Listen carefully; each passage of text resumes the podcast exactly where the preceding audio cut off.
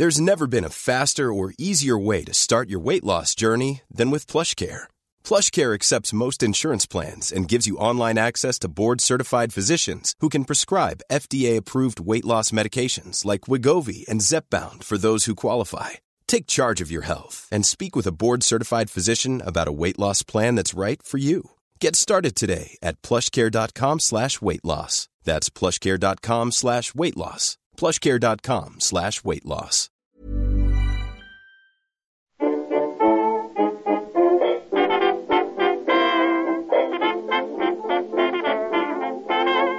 Muy buenas, amigas y amigos. Bienvenidas, bienvenidos una semana más al podcast Reload, programa sobre videojuegos que hacemos desde anightgames.com.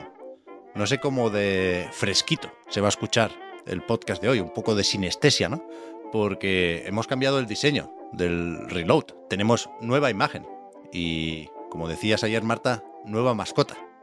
¿Qué os parece el, el rediseño? Oscar, Víctor, Marta. A mí me gusta mucho, ¿eh? A mí me parece que nos hace más cool de lo que somos. Lo siento mucho. O sea, habrá gente que eh, ahora que tenemos así como una... Somos vistosos, eh, estamos así como más, más, maqueados, habrá gente que nos estará escuchando por primera vez y se esperará, o sea, supongo que seamos tan guays como el eh, logo. y se va a encontrar que aquí somos un poco... Mmm, saber vivir, por decirlo de una forma que se entienda. ¿Ya? Yo creo que está bien, ¿eh? O sea, yo, el, el, nivel de, de, guay, yo creo que está bien escalado. Somos bastante guays en realidad. Pero tú porque eres joven, bien. pero nosotros. Ya es verdad. Nosotros no somos tan guay, nosotros somos ya La de mantita. De no, hombre, pero vosotros, para vuestra edad, sois bastante guays. Es verdad. Uh. Bien, bien, bien, bien, bien, bien, bien. Yo soy muy guay, Marta. Así que si tú no te consideras guay, eso háblalo con tu terapeuta, ¿vale? Así, a mí, a mí no me metas. bueno, pues nada, pues todo aclarado entonces. Yo soy la única Claro. no, no guay. No, yo tampoco soy guay, Marta. Yo estoy en tu barco. De hecho, eh, una de las cosas que leía estos días en los comentarios sobre, sobre el rediseño era que era demasiado guay o, o moderno o dinámico para la música, por ejemplo, que usamos como sintonía o sintonías. Y, y alguien preguntaba si la íbamos a cambiar. Y, y, claro, yo pensé, tendría sentido, pero no, no lo vamos a hacer. No, hombre, la música es.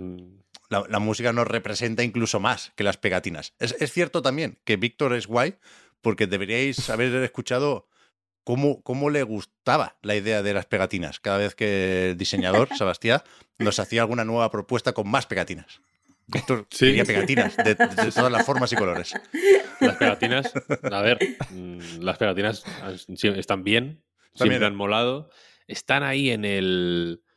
Hay una fina línea que separa la pegatina que puedes poner igual en el, en el portátil.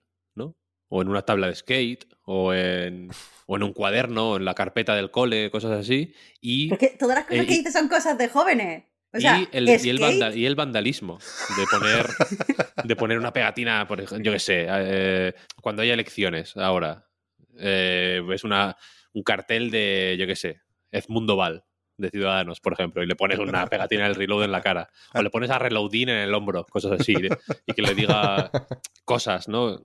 ¿Sabes lo que quiero decir? Eh, eh, Es una línea que, que yo creo que en realidad, si lo piensas un poquito, si te paras un segundo, representa muchísimo el reload, ¿no? De esa línea fina que separa lo, ¿no? lo, lo inteligente y lo chispeante y lo ingenioso de, de- del terrorismo intelectual y de, la, y, de, y de la deficiencia mental, prácticamente. Pero, joder, es que ya que, lo, ya que lo pones así, yo no me conformo con que se le ponga un reloadín al candidato de Ciudadanos. Yo quiero, por ejemplo, que se tire una piedra contra el escaparate de un Starbucks y ahí se ponga la pegatina de- del reload, ¿no? O sea, si tenemos que ponernos en un ranking de eh, cómo de, de vandalistas somos, yo, yo creo que somos muy, muy vándalos, ¿no? Pero en la pegatina en la piedra o en, el, o en el hueco que ha dejado de alguna manera Para Pegar. el hueco, ¿no? pegar en el hueco. En el hueco, en el hueco. Que parece una cosa como el Miguel Noguera, ¿no? Pegar pegatina pegada en el hueco. Has dicho vandalistas, Marta. Eh, eh, sí, en vez de vandálico. Vandalistas como fan de De vandal.net, Vandal, ¿no? claro. Claro. Siempre, siempre, Es verdad, siempre. es verdad. Me, me ha traicionado, me ha traicionado. Soy un poco vandalista también. No, no, me parece bien, me parece bien. Es que estoy. Voy a empezar ya con el momento saber vivir, efectivamente, Marta. No, ¿Para qué esperar más? Eh, yo estoy muy resfriado. Estoy a 29 días de que se publique Bayonetta 3, más cerca de la camilla del hospital que de San Hideki. Y entonces, Uh. o sea, estoy delirando todo el rato durante, o voy a estar delirando todo el rato durante el programa. Entonces no, no, no filtro las ideas. Cada vez que decís algo que me permite irme por las ramas, lo voy a aprovechar. Esto es. mm, Antes de empezar a grabar, decías que este capítulo, porque bueno, no se nos ha dado bien la semana o tan bien como querríamos, va a ser muy temporada 13, Sí. pero contigo enfermo igual es hasta temporada 12, ¿eh? Sí, sí, sí, sí, habría que repasar las tendencias de los últimos años, pero sí, sí, lo de hacer el, programa un poco más contenido y un poco más ordenado, que creo que nos estaba saliendo bastante bien, por cierto. Eh, esta semana es complicado, porque la actualidad tampoco acompaña especialmente, el tema de los lanzamientos, luego lo veremos, pero yo es verdad que soy incapaz de salirme del picoteo. No sé si es influencia del Game Pass o qué, pero, he probado muchos juegos, no mucho rato. Cuéntanos. Después, después, después, primero la actualidad, que hay que hablar del E3 y todo, Víctor. Ah, uh, ya, ya. Quería, quería ver si te, si te olvidabas, pero. Tengo de noticias rápidas lo de que han retrasado Oxenfree 2, Lost Signals, que se anunció, esto salió en un Nintendo Direct, creo, luego se añadieron más plataformas aparte de Switch, ¿eh? pero se anunció para 2021, se dijo ya que pasaba a 2022 y ahora nos, nos hacen esperar, la gente de Night School, hasta 2023. Por el camino los ha comprado Netflix y todo, así que supongo que están más o menos ocupados y que tienen, tienen trabajo y tienen sus cosas, ¿eh? Pero me sorprende hasta qué punto están costando también algunos indies, que a veces parece que tengan que estar listos más deprisa que los AAA, en absoluto, ¿eh? Joder, también para ellos los contratiempos son contratiempos. Netflix, que por cierto abre un estudio de desarrollo en Helsinki, uno interno. Aparte de comprar otros equipos, también van a montar algo allí. Ya veremos cómo de ambicioso será el estudio o qué tipo de juegos hará, si se van a quedar con las adaptaciones de sus series. Yo todavía no me he atrevido con el juego de Stranger Things, pero, pero también tiene propuestas interesantes Netflix. ¿eh? El Point P lo vamos a reivindicar siempre que podamos. Y ayer mismo se publicaba el Desta, lo último de Ash2, la gente de Monument Valley, que tiene anunciado hasta el 3. A mí se me olvida esto, pero Monument Valley 3 es oficial. En algún momento tendré que salir. De hecho, se hicieron venir bien el anuncio del retraso de Oxenfree 2 porque el mismo día, creo que fue, anunciaron que se metía el primero en Netflix. Eso es, eso es. Un día habrá que hablar de, de esos números que no acaban de salir, ¿no? Porque se decía que muy poquita gente, un 1% de los suscriptores de Netflix estaba aprobando los juegos, pero cada vez hay cosas más interesantes ahí. Es, es difícil no, no recomendarlo si, sobre todo, tienes suscripción ya a la plataforma de las series y las películas.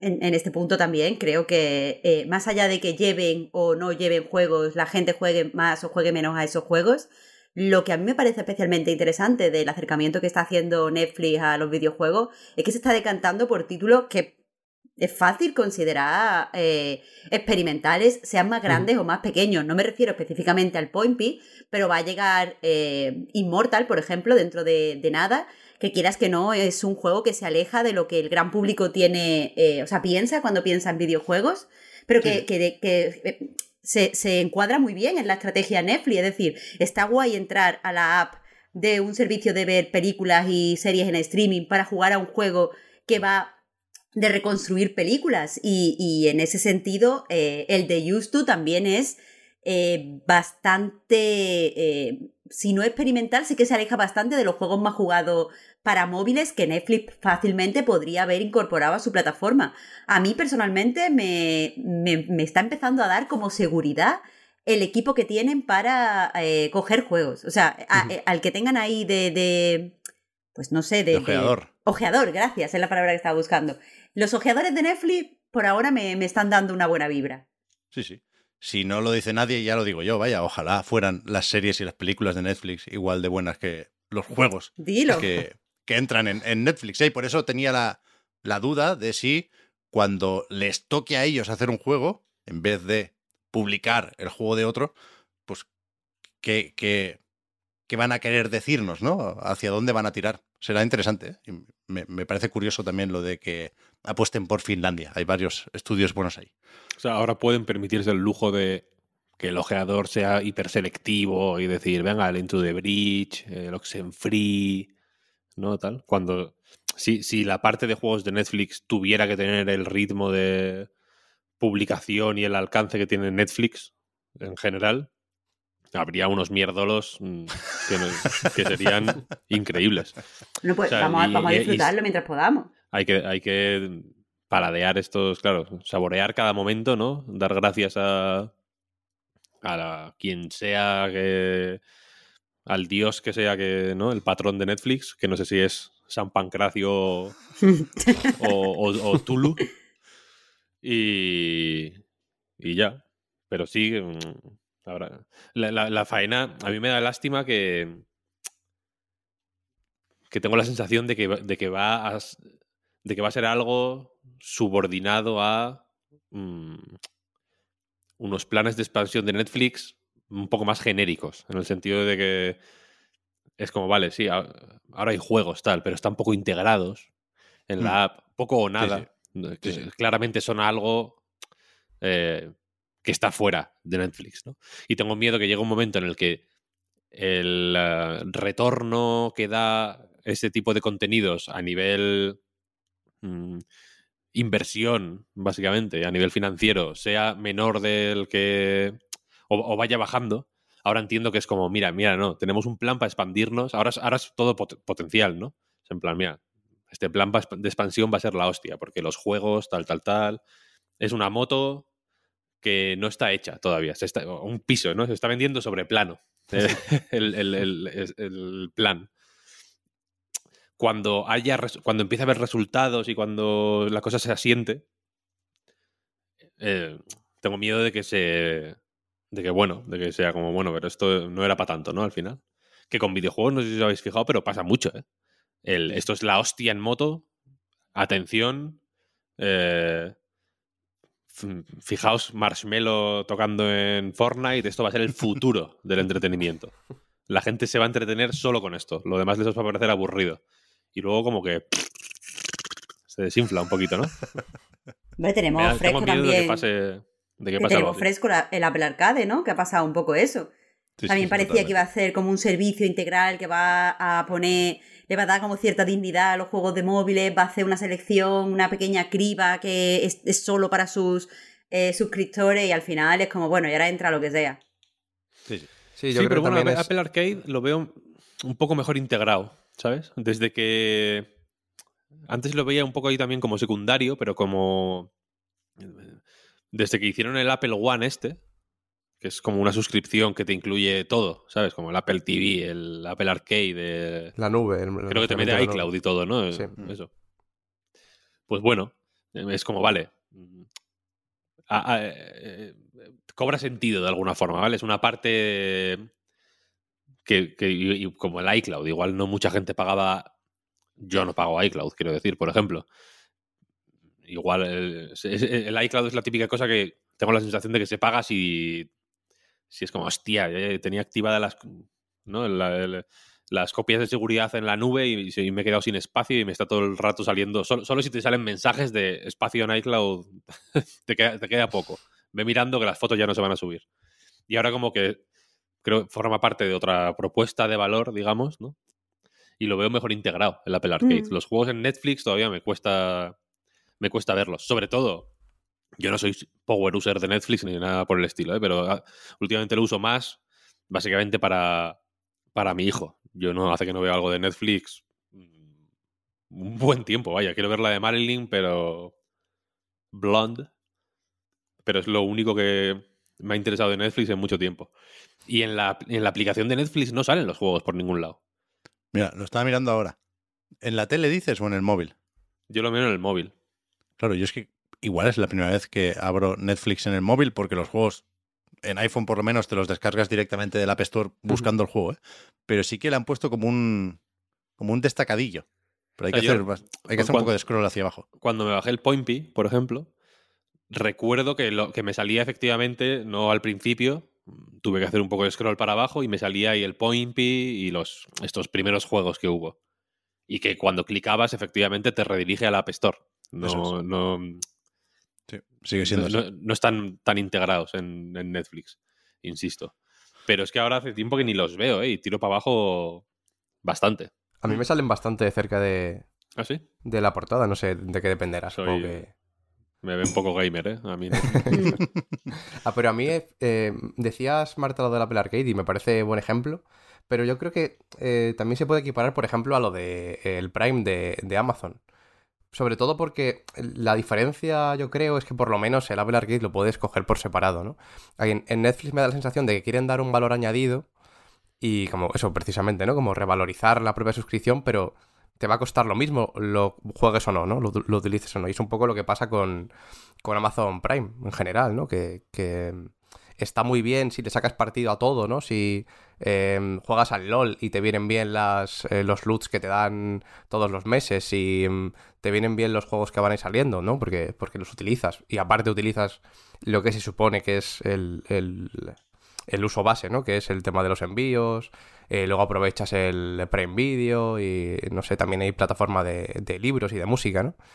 Eh, puede parecer que está bien y lo está si lo aprovechas todo, pero también no te dejan la opción, en, en este caso, ¿no? De, de elegir lo que, lo que quieres. Entonces también hace un poquito de trampa ahí, porque le da un valor que puedes mm, no tener que aprovechar, pero tampoco te dejan eh, otra opción, si, si solo quieres una de las partes. Tengo también, es que tengo varias cosas apuntadas, ¿eh? Lo de, mira, lo voy a mencionar solo para tacharlo, lo de Silent Hill The Short Message, que se ha filtrado en el organismo de clasificación por edades coreano. Estoy hasta los cojones de Silent Hill. Cuando, quieran, enseñarlo, que lo enseñen. Hay demasiados rumores, demasiadas hipótesis, que si el PT, que si la aventura episódica de Anapurna, me da igual. Cuando esté listo, sea lo que sea, un remake del 2 o un pachislot, nos lo enseñáis y ya lo comentaremos. Pero basta ya de rumores y de filtraciones. Sí hemos visto eh, el Wild Hearts, este que no sé si ya estaba anunciada la presentación cuando grabamos el podcast la semana pasada, pero bueno, avisaron con cierto tiempo desde Electronic Arts y Koei Tecmo, que es esta extraña pareja que nos trae un juego de caza, parece muy similar a Monster Hunter, no deja de ser también muy parecido a los Toukiden que hacía ya Omega Force. Yo jugué al, al de Vita, pero decían que, que en vez de hacer una secuela, han preferido lo de la nueva IP, supongo que también para asociarse de una forma más conveniente con EA Originals y para pues intentar que esta marca cale un poco más a nivel global, ¿no?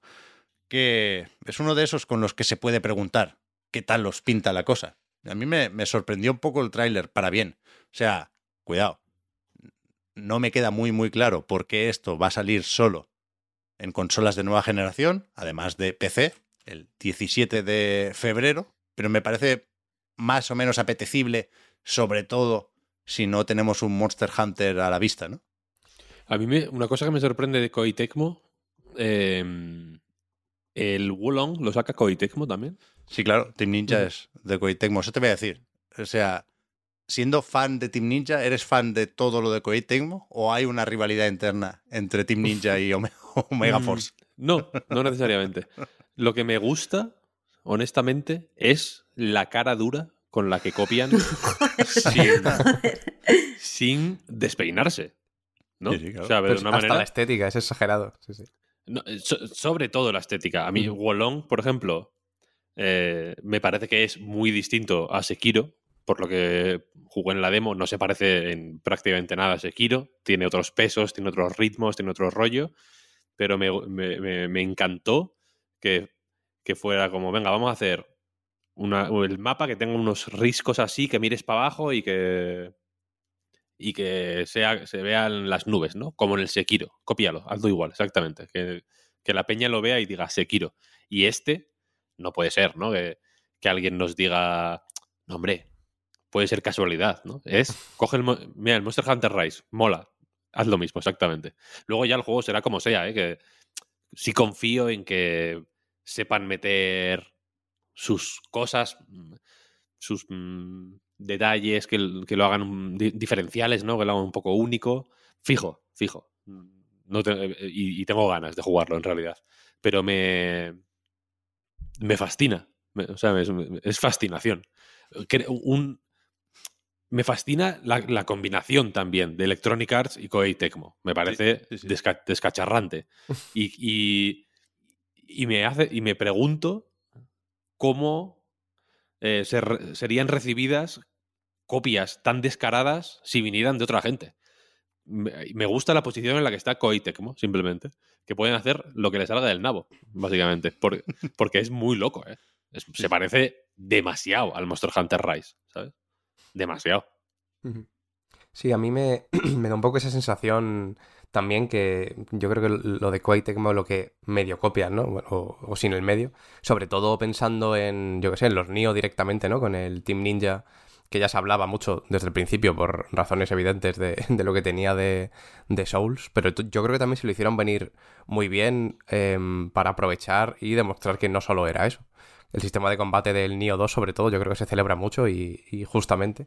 Y seguramente aquí también lo haya. Eh, no sé, lo más eh, particular que se ha visto es el tema de las magias estas, ¿no? Que se pueden utilizar para crear estructuras delante y en base a eso puedes poder encarar la pelea de unas formas u otras, ¿no? Es lo más lo más innovador que se ha visto en ese sentido, pero también me da buenas sensaciones. Eh, a mí Omega Force en general me gusta tirando a poco, lo que desprende, ¿no? El aura que desprende en sus juegos no me suele atraer mucho, pero aquí, no sé, tiene un puntito un poquito más, no sé si serio o más fino, pero, pero me dan mejores sensaciones. Dentro de que tampoco estoy esperando al 17 de febrero como un loco, pero, pero más o menos tengo ganas de probarlo. Que a ver, mm, creo que es relativamente normal, que si un juego tiene mucho éxito y encima consigue tener una identidad eh, pues tan llamativa y tan reconocible como el último Monster Hunter, veo bastante normal que, que salgan juegos inspirados en él, así funciona un poco la influencia. Al final lo importante es si eh, consigue producir el mismo tipo de sensaciones. Yo entiendo que cuando cuanto más lo vayamos viendo, más vamos a ir viendo las diferencias específica en, la forma de jugar. Pero, ya te digo, lo importante al final es si consigue reproducir este ciclo súper eh, reconfortante de Monster Hunter de ir a la aldea y escuchar mejor las canciones mm, de los gatos que te da vender no sé qué y después ir y comprar no sé qué y después salir para cazar al monstruo. Si al final consigue eh, las mismas sensaciones en el loop, eh, pues bienvenido, ¿sabes? Sí, yo creo que es verdad que la parte cooperativa y social de, de aquí creo que va a ser importante. Tiene razón, Marta.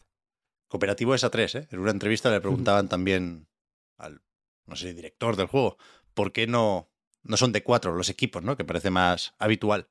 Y dice que, que entonces el, tema de las construcciones quedaba muy chetado. Tiene un nombre también, lo de las construcciones estas. Karakuri.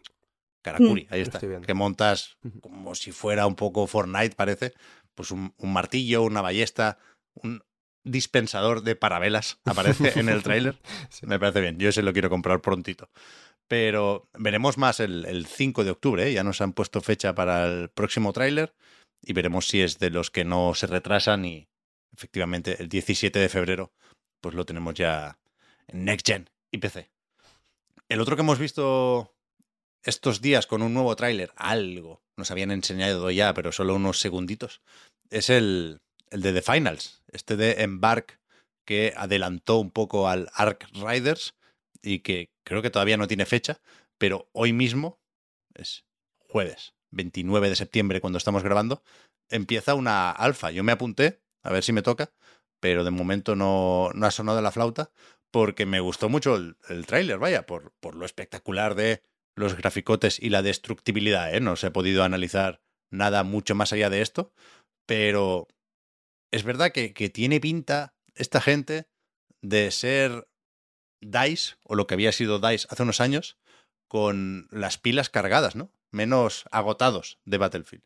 Eh, sí, a mí el tráiler de primeras es verdad que no lo tenía muy ubicado. Los free to play en general no soy muy fan y cuando son shooters suelen tirar más o menos por los por los mismos derroteros y, suele estar un poco fuera, pero me gustó mucho el gameplay, sobre todo.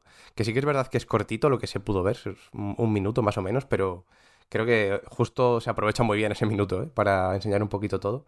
Y sobre todo el, lo que transmiten con el gameplay en concreto me, me da muy buenas sensaciones. El peso de las armas, ¿no? El, los disparos, el sonido, me parece muy, muy limpio todo y muy fino. Y, y sí, con este sí que estoy bastante a tope. A ver si estoy eh, spameando el, el correo. A ver si me llega alguna notificación de, de la prueba y veremos qué tal. A ver qué, qué impresiones salen de ahí y a ver si no, si no la lían con la monetización y, y, todo lo que va de la mano, ¿no? Porque esto será free to play y, y, veo, me he ido a la web y me he tirado para abajo a ver los logos, que está Nexon aquí metida. Tenía claro que, que el Ark Riders lo sacaban con Nexon, pero este no, no lo había comprobado. Y efectivamente, parece que son muy amigos. De hecho, qué narices. No sé si llegaron a comprar el estudio hace unos meses ya, antes de, de que sacaran sus primeros juegos. Pero el juego sobre el que más me apetece hablar, y supongo que las razones no son las mejores, eh, es el, el Skull and Bones, que oh. se ha vuelto a Oh. retrasar, pasa del 8 de noviembre al 9 de marzo del año que viene, claro, y esto para mí es la gota que colma el vaso. O sea, llevaba un tiempo ya siendo un poco meme, Skull and Bones, pero ahora yo creo que podemos hacer todas las bromas que queramos sin una pizca de remordimiento, sin sentirnos mal en absoluto. O sea, lo siento mucho, pero le hicieron un evento digital, pusieron las reservas en todas las tiendas, anunciaron que los juegos de nueva generación de Ubisoft también van a costar 80 euros a partir de Skull and Bones, con lo cual este retraso, sea por los motivos que sea, eh, creo que, que bueno, que, que, nos eximen de culpa a la hora de utilizar eh, Skull and Bones como saco de boxeo. Entonces, ¿quién quiere empezar con las bromas? Yo tengo una. que es que, que, que, es que Estrénate, si quieres. claro, la claro. veda. Claro, en el, en el comunicado, para anunciar el retraso, dicen que el desarrollo del juego está terminado, pero que quieren utilizar el feedback de los jugadores que han participado en algunas pruebas. Habrá una beta abierta pronto, pero se ha podido probar el juego ya eh, en, en otras sesiones cerradas. Y dicen que van a aprovechar este feedback para acabar de pulir el juego y ajustar algunas cosas. Claro, que Ubisoft considere que el desarrollo de un juego ha terminado antes de pulirlo, eso explica muchas cosas. No, no, no, es que no puede ser esto. O sea, es un cachondeo como yo no recuerdo otro. Este juego. mm, ya, está, ¿no? Quiero decir, lo, lo damos por. Por, cance- por cancelado, prácticamente. Bueno, es que se, se cuentan muchas historias sobre Skull and Bones. Se dice que eh, Ubisoft quería cancelarlo, pero no podía porque eh, ha recibido, Sí, si por no subvenciones, ayudas, ¿no? si eh, rebajas fiscales o ayudas de algún tipo, efectivamente, Sí. del gobierno de Singapur, con lo cual mm, hay, hay un compromiso con el lanzamiento del juego ineludible. Pero parece que, que la letra pequeña era más o menos generosa si lo han podido retrasar años y años y años, ¿eh? Pero, hostia, no lo sé, es que es, es tan impredecible ahora mismo esta industria que pueden pasar muchas cosas, Víctor. O sea, hay quien dice que el retraso es para ajustar la progresión del juego, que parece que es lo que menos está enganchando a, a- los que lo han probado en esas alfas o lo que tocara. Pero yo, yo creo que, por supuesto, hay que darle la vuelta a- a la situación del juego. No sé muy bien cómo, si piden una prórroga para negociar su inclusión en Game Pass o en PlayStation Plus Extra o algo así, si esperan que, lo comentábamos antes con Marta en la recarga activa, que la curiosidad nos lleve a todos en masa a la beta y ahí descubramos algo que no conocíamos hasta ahora de Skull and Bones. Pero es verdad que a mí se me hace muy difícil pensar en cómo puede salvar la papeleta este juego. Yo tengo, yo tengo la sensación de que todo lo que falta por descubrir es peor que lo que ya conocemos. Seguramente, es verdad. Sí. Y, y que es. que- obviamente es un juego que, que no ha, ha tenido las cosas fáciles para il- ilusionar a nadie o para interesar a nadie por. eh, yo qué sé, por sobrecarga de. porque ha cambiado el ecosistema del videojuego AAA en todo este tiempo desde que se anunció. Que se anunció. Mucha gente.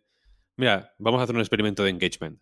cada persona que fuera menor de edad cuando se anunció Skull and Bones, quiero que ponga, quiero que haga retweet a, a un tweet que voy a poner en mi cuenta de Twitter. Pues lo voy a comprobar porque cuidado, ¿eh? Oscar, tú eras menor de edad cuando se anunció. ¿Qué año era? Joder. 2017 el- era. 2017. Mil, mil, 1947. No, era- era Acabó era- la Segunda Guerra Mundial y... Era mayor de edad, era mayor de edad. De milagrito, ¿eh? Bueno, mucha gente era menor de edad. El mundo era muy distinto en 2017, de hecho. Entonces entiendo que, bueno, mm, dificultades, no pasa nada. Pero también hay un problema del juego mismo, que es que es muy poco ilusionante, Hmm. ¿no? ¿No lo veis así? De, de- de la, del, del, lo- la cosa guapísima que iba a ser en su día. Hostia, lo que se vio en el tráiler, o sea, en el evento este digital donde presentaron el juego como si fuera la panacea, era la cosa más random de, del mundo, ¿no? Bueno, es que era. Random en, en- en- en casi todo, ¿sabes? No, no había prácticamente nada en donde se viera un brillo que, que otros juegos de Ubisoft sí tienen, ¿eh? Tampoco quiero hacer la coña de Ubisoft, tal, tal, tal.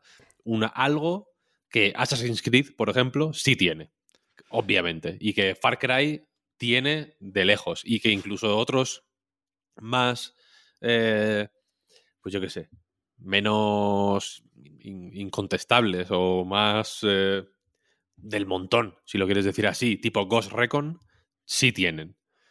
Es- a, a este le falta de, de todo, ¿no? Yo ahora, yo ahora pienso en, en ponerme a farmear materiales para hacer el notas en, un- en el pueblo y luego hacer ahí unas batallas navales que en este momento tampoco pintan como...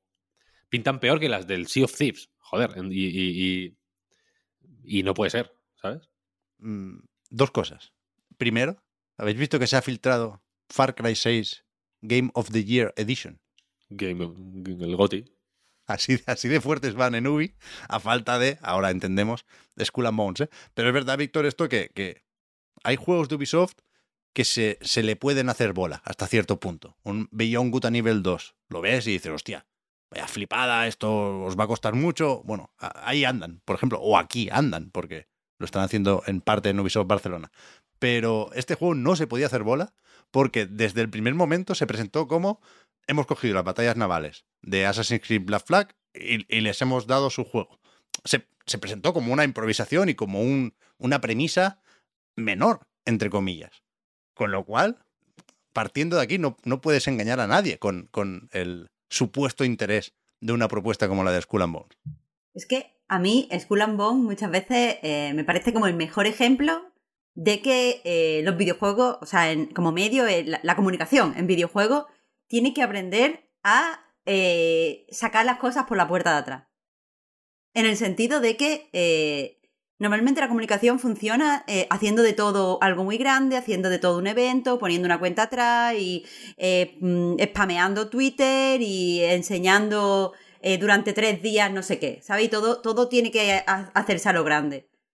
Y eso está relativamente bien, está guay, bueno, es una estrategia. Pero eh, en otros medios sí que es verdad que hay veces que se detecta que eh, una distribuidora o una productora tiene un producto como que no es lo que esperaba o que no merece la pena tener a la gente pendiente o que no va a rendir y directamente pues lo sacan eso por, por la puerta de atrás, se, se lanza sin demasiado marketing, se saca de forma limitada, se, eh, yo que sé, se regala o se pone directamente rebajado.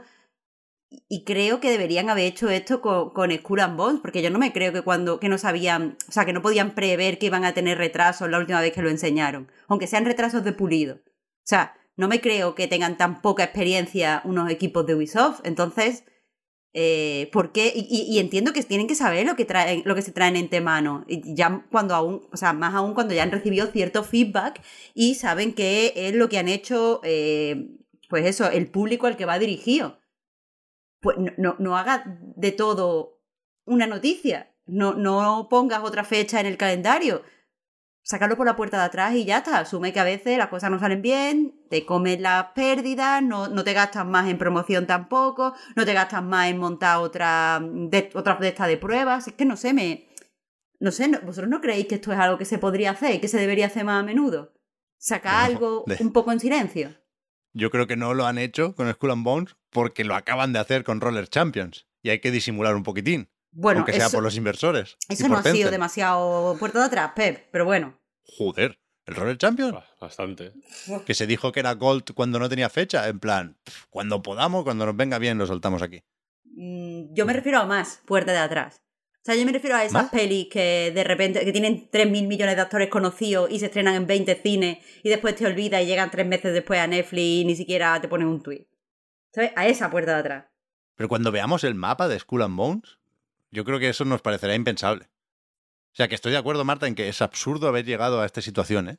Pero, pero no creo que, que por costes y por escala sea un juego con el que te puedas plantear esa, esa salida. O sea, pero es mejor este. Yo no, yo no lo llamaría ridículo, ¿vale? Pero sí. eh, Es un ridículo, total. Ya lo digo yo. Eh, eh, Total, es que cada vez que se habla del juego, Marta, le, le- le- le florecen bromas alrededor. No sirve para otra cosa, solo para hacer bromas. Bueno, pues, pues toma el ridículo. Venga, ¿tú crees que es mejor este ridículo público? Eh, teniendo en cuenta que eso afecta a la imagen y que muchas veces las bromas de Skull and Bone terminan, terminan siendo bromas para Ubisoft, sino directamente críticas, porque recordemos que hay cosas bastante turbias en el desarrollo de Skull and Bone. Sí. Eh, entonces, ¿tú, tú, por qué haces el ridículo delante de todo el mundo? Sabiendo o preveyendo, creo yo, que vas a perder dinero y no directamente perder dinero sin que afecte demasiado a tu imagen. Es que, de verdad, es que esto me parece Porque mal.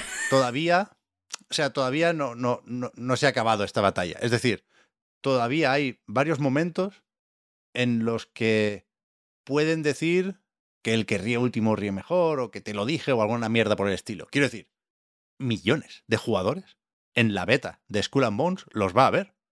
Y, y- y ese es el tweet que va a hacer Ubisoft. Y no, no tiene mucho sentido ahora mismo renunciar a ese tweet. Luego con las ventas ya Pero veremos. es que renuncia a eso es lo que decía de la puerta de atrás, que no lo haga. Déjalo, ya está muerto. Bueno, es que, cuidado, el- el- se nos olvida el boquete en el que está Ubisoft. ¿eh? Lo del Roller Champions, por supuesto, lo, lo había olvidado hasta hace cinco minutos. Pero es que también había olvidado Rainbow Six Extraction. ¿eh? Que mira que le van bien las cosas a Rainbow Six Siege, pero el Extraction, ¿qué? Salvó los muebles con Game Pass. Y, es- Skull and Bones no puede optar a otra cosa. Y me pregunto si es que no lo quieren ni en Game Pass. En plan, no, no, es que ¿para qué os vamos a pagar con esto? Que, que devalúa el servicio y nos va a costar un dineral. Quieras que no, porque es un, un juego triple A o cuádruple A incluso de Ubisoft. No, no, quita, quita, quita. Y yo creo que están en estas, la verdad. Necesitan más tiempo para intentar salvar el juego de alguna forma. Porque es demasiado grande como para... Claro, es que tendrían que haberlo cancelado, por supuesto. Pero es demasiado grande como para renunciar completamente a, a la repercusión que puede llegar a tener su lanzamiento. No sé, es, una situación más o menos inaudita. ¿eh? A mí me da la sensación con, con este, que ya lo veremos ahora mismo, evidentemente no podemos ver el futuro, pero que, que va a tener mm, relativa suerte en el sentido de que eh, va a tener cierto público, yo creo que va a gustarle mucho este juego, de alguna manera o de otra. Yo creo que también se, se juntará un poquito también eh, las ganas que tenía la gente desde hace un montón de tiempo, la temática que es mm, relativamente específica, en realidad. Yo creo que eh, va a tener un público muy, muy agarrado al juego que va a hacer que parezca que, que ha salido mejor de lo que ha salido. Sinceramente, es la sensación que tengo. Segu- Seguro. Es que aquí Ubi te monta una, una campaña con unos cuantos youtubers y, Sí, sí. Ese es el tema. y no le va a dar la vuelta a la tortilla, no nos va a callar la puta boca, pero, pero yo creo que sí hay en algún lugar de Ubi unas pocas esperanzas para Skull and Bones. Sí, yo creo que al final todo esto, lo de que siga existiendo el juego y todo lo demás, más allá de, del gobierno de Singapur y todo lo que se ha comentado, ya es un tema de lo que también habéis comentado, ¿no? El tema de los inversores. Y yo creo que precisamente con esto que hemos comentado se lo van a hacer venir lo suficientemente bien como para tirar para adelante. Y, y no sé, me, me, me jode un poco porque eh, va a hacer que sigan haciendo lo mismo, en realidad. que sigue, cuidado, eh, que sigue estando dentro de este año fiscal. No, no creo que sea casualidad tampoco lo de que lo hayan colocado a principios de marzo. Y te pueden decir que es porque así hay más tiempo para que aumente el parque de PlayStation 5 y Xbox Series X. Que, que no es mentira y no es una mala decisión. ¿eh? El problema, en cualquier caso, era haberse mojado con la fecha del, del 8 de noviembre. Pero, hostia, yo, cuanto más lo pienso, menos me lo creo todo esto, todo esto que estamos diciendo, vaya. Qué barbaridad, qué barbaridad. Es fuerte, es fuerte. Lo de este juego es bastante fuerte. Estábamos en Los Ángeles, Víctor, cuando se anunció Skull and Bones. Fíjate, las vueltas que da la vida. Recuerdo el teaser. Y esta semana hemos conocido la fecha del E3 2023, que parece que sí que vuelve, ¿eh? Ya se había anunciado desde la ESA que para la edición del año que viene piden ayuda a Read Pop, a la gente que organiza la PAX, también la Eurogamer Expo después de que comprara la Gamer Network. Y como decía, han anunciado ya las fechas para el evento que vuelve al Convention Center de Los Ángeles del 13 al 16 de junio. ¿Qué pasa? Primero que hay que estar alerta un poco antes, porque a partir del 11 habrá, en principio, conferencias previas al E3, las conferencias de toda la vida. Veremos cuántas compañías se animan eh, el año que viene.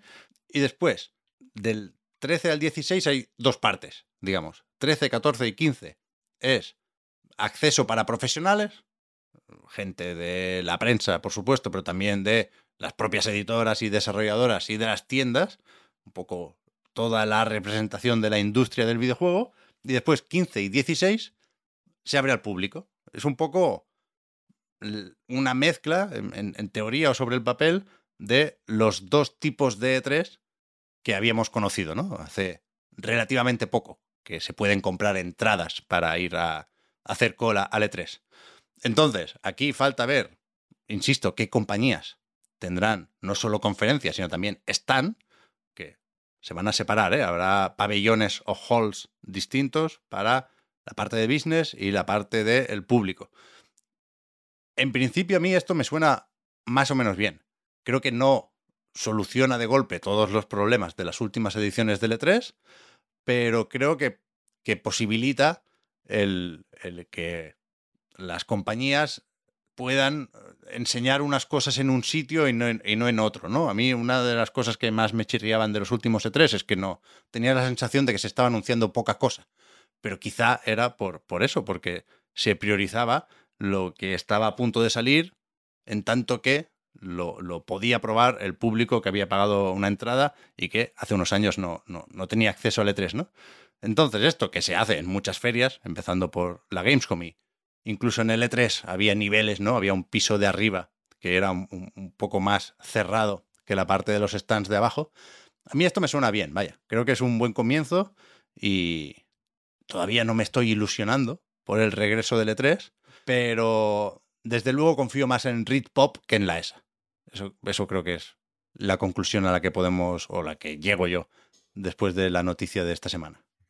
Con lo fácil que era, ¿no? Hacer un, un formato así híbrido como el que. como el que se ha anunciado. Yo creo que sí. Fíjate que tantos años, ¿eh? Han estado dando vueltas. Que si esto, que si lo otro, tal, tal, tal. Mira, mira, no era tan. era así de fácil. Como que a, a priori contenta a todo el mundo, yo creo.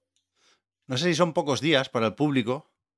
Según cuántos juegos se puedan probar ahí, dos días me parecen pocos. Sobre todo, no, no, sé por qué no se solapan más si están separados estos dos e tres, ¿no? Si son en pabellones distintos, en el South Hall y en el West Hall.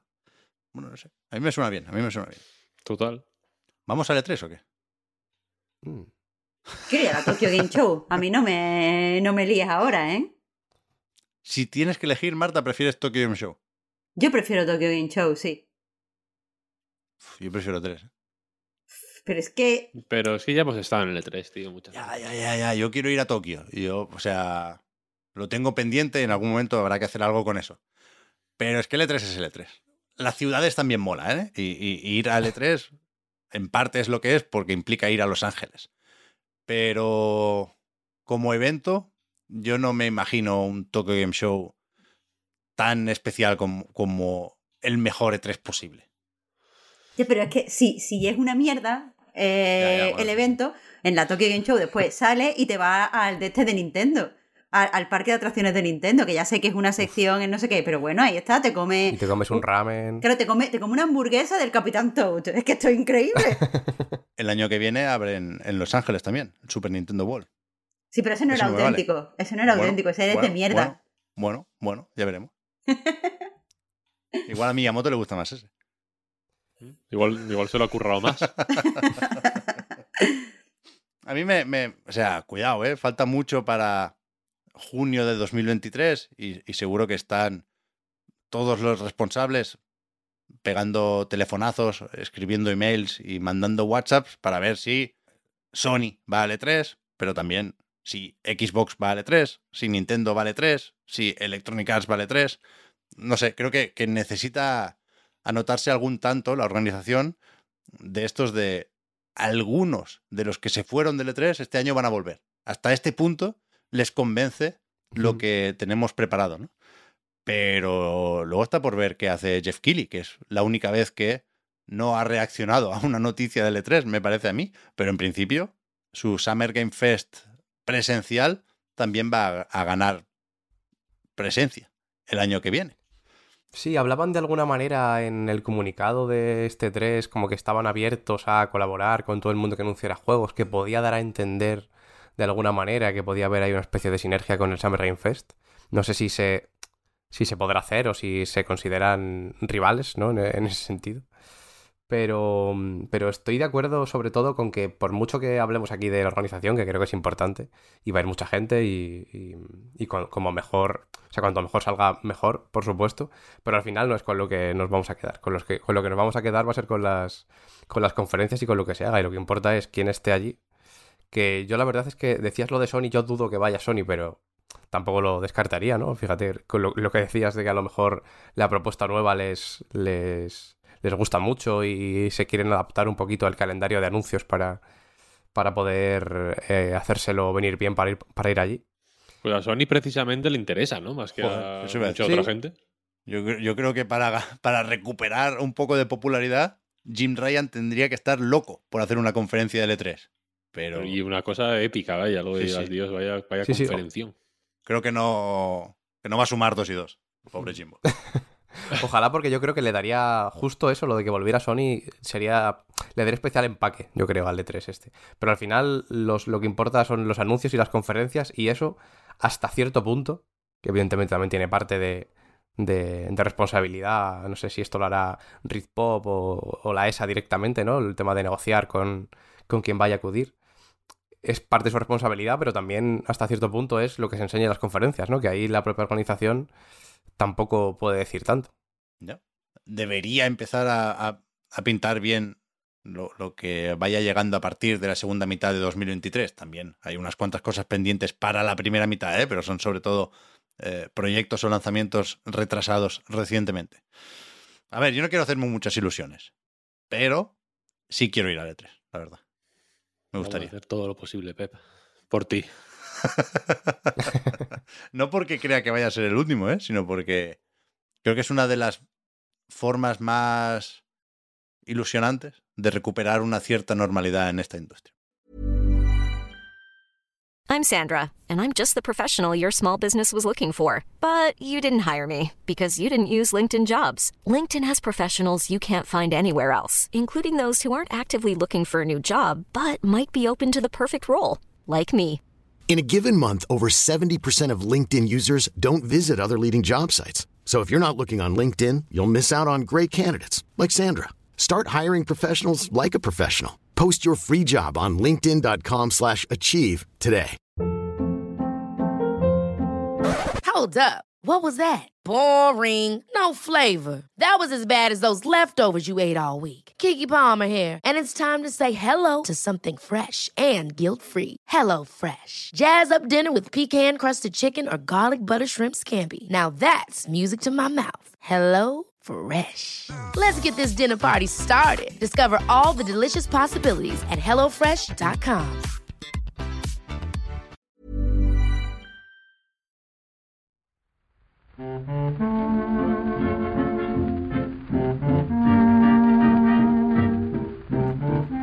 Vamos con el bloquecito de los juegos, va, que si ya estaba un poco perdido con la actualidad, no os quiero contar lo de lo de los juegos, lo de los lanzamientos, porque como decía, yo he picoteado un poco en todas las plataformas y servicios que os podáis imaginar, pero no, no, no me acababa enganchando con, con ningún juego. He jugado sobre todo al Monkey Island, es verdad, voy un poco tarde, pero por lo que comentábamos la semana pasada, sí tengo que reconocer que utilicé las pistas una vez. O sea, ahora estoy bien entrado el acto 4. Y en general voy avanzando, me encalla un poquitín, pero la dinámica habitual de este tipo de aventuras gráficas, bien, en ese sentido. Pero hubo un pirata que me pedía que le calentase un plato de comida y no, no lo veía, ¿eh? Mm. Y tuve que tirar de pistas. Me dolió como, como una aguja entre la uña y el dedo. No me he recuperado todavía. Hay Eh, que te, abrazar las ayudas, yo creo. que te caliente un plato de comida. Sí, yo creo hombre. que sé por dónde va, pero... Es un spoiler. No, spoiler, no, pero, pero tampoco quiero solucionar, no quiero dar yo las pistas, no quiero ser ese- el, el libro de pistas, que tanto odio. Ya, ya. ¿Ves? Los spoilers. Luego, luego lo hablamos lo de los spoilers un poquito más, si os parece, pero eh, nos están jodiendo la vida. Bueno, ¿Habéis visto? Con este juego en concreto, con el Monkey Island, están provocando caos, división. Hombre, tanto eh, como caos y división. nos están, Relaja. nos están relaja. silenciando. Me- Mira. Siento que me está pisando el cuello. Bueno, o sea, yo solo te digo que evidentemente creo, creo que estás haciendo un poco referencia a la prórroga del programa anterior y terminó con Pepe y yo dándonos la mano simbólica. es verdad. Sí, pero bueno, yo quiero crear división un poco. Ah, bueno, pues ya está, entonces no digas que es el juego, entonces di que Solo- tú eres Ah. un agente del caos. Sí, eso sí, eso sí, eso también. Pero no sé, de, de verdad que no sé qué puzzle es. ¿Me lo puedes decir? Mira lo que podemos hacer, me lo puedes decir y pones otra vez música. No, hombre, no, pero te lo digo después. Bueno, Si quiero saberlo ahora. Cuando estás en el... Lo ponía encima y me decía, no cuál es. sería muy conveniente para transportarlo o algo así. Pero, Ya sé cuál es, ya sé cuál es. ah, Ya sé cuál es, sí, sí, sí, sí, sí. Sobre el, sobre el libro de pistas, yo tengo que decir una cosa. Yo lo usé mil, creo que ya lo dije la otra vez, no, y no, no- ni me arrepiento ni me sentí mal. Me pareció una solución súper elegante. Que, te que, que fuera un objeto que te da un personaje y que tiene como un sentido mínimo. O sea, tampoco es. tam- Tampoco es la. Quiero decir, al final es como si estuviera en el menú de pausa un poco. En realidad, tampoco hay mucha distancia. Pero esto, este rollo diegético, ¿no? De decir, vale, es un ítem que me ha dado un personaje que entiendo que tiene esta magia de darme, de, de decirme lo que tengo que hacer por esto, por esto, por esto. Y lo usé con gran alegría. Me pareció que estaba bien escrito. No, no siento que me destrozara el juego para nada. Al revés, creo que me lo agilizó y me hizo que la narración fuera mucho más fluida y, y- y las partes buenas me entraran mucho mejor, ¿sabes? No hubo ningún momento de Dios, que mm, llevo horas aquí con esta mierda y ahora es tal, no. Fue como a la que veía que, que la, que la película bajaba de ritmo, era como libro, libro. ¿Qué tengo que hacer? Cuéntame. Ah, pues esto, esto. Fenomenal. Vamos para allá. Me encantó. Buenísimo. Buenísimo. Póntelo, en YouTube, ya que estás. Mm, no, bueno, es un punto intermedio. No digo que no tenga. No, no digo que tu pequeño hachazo no tenga algún punto de realidad también, ¿eh? Pero sí, bueno, un punto ahí medio que ah, resolví muchos puzzles por mi cuenta también al final, ¿eh? No, no- quiero que se, no quiero que se entienda que. que, lo- que- ¿Sabes? Que, que jugué un poco así en automático. O que me dejé guiar siempre. Eh, hubo veces que cuando algún puzzle me resultaba más interesante por lo que fuera. Pero lo he jugado de una manera muy. muy feliz y muy libre. Y me ha gustado mucho la experiencia. Sí hay que jugar, sí hay que jugar. Yo estoy a tope con Víctor y creo que el- lo del tema del libro, eh, precisamente, em, tiene que ver con todo lo que hablamos el otro día, de cómo eh, ha vuelto Monkey Island y tiene un poco la esencia de lo clásico, pero adaptándose a los nuevos tiempos. Los nuevos tiempos también son eso. Porque a lo mejor lo de. El tema de. mm, Que lo hablamos, no sé si, si se comentó en el podcast como tal, pero sé que lo hablamos por el line. El tema de lo de estar eh, varios días pensando en un puzzle. Yo creo que eso ya eh, entra distinto. Por ritmos, ¿no? Por cómo jugamos ahora, ¿no? Por cómo nos, nos movemos en general en el mundo. y yo creo que tiene que estar para eso, para agilizarlo y, y lo hace bien.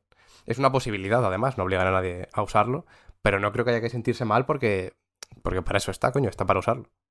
Mira, atención, mete música, Pep, porque esto va a ser un spoiler bueno. En el último capítulo hay un momento en el que está. Y a, la- a usar la navaja en la cerradura. Y dice Guybrush, es un poco tarde en el juego para hacer esto. y me hizo una gracia brutal. Total. Total. A mí me, me- por, apro- por aprovechar este ratito con spoilers, me pareció muy eh, curioso cómo hay un, un personaje, creo que el que... don- Donde coges la navaja, no se me acuerdo dónde se cogía la navaja, pero creo que te dice absolutamente todas las cosas que vas a hacer con la navaja. Tal cual, te, te pone una lista de todos los usos que va a hacer, o sea, directamente, pero claro, no tienes contexto y no entiendes a lo que se refiere, pero la realidad es que te lo suelta todo del tiro. Es lo mejor. No había caído en eso. me gusta. He jugado también al, al Shovel Knight Tick, que tiene muy mal nombre para un podcast, pero a mí no me sale lo de marcar la G de otra forma. Shovel Knight Dig, de, de cavar, que, que otra cosa vas a hacer con una pala, ¿no?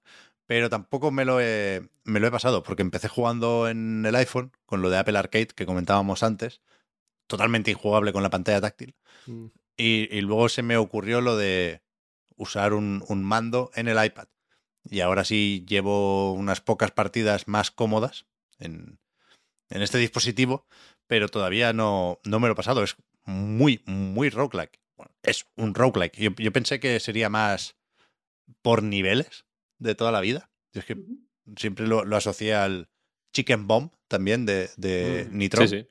Y, y no, no, es un roguelike con sus habilidades, sus artefactos y demás, y su cierto grado de frustración cuando pierdes eh, el equipo de una run que te estaba gustando especialmente. Con lo cual voy a ir con cierta calma con, con este Shovel Knight porque no estoy yo para, para enfadarme estos días.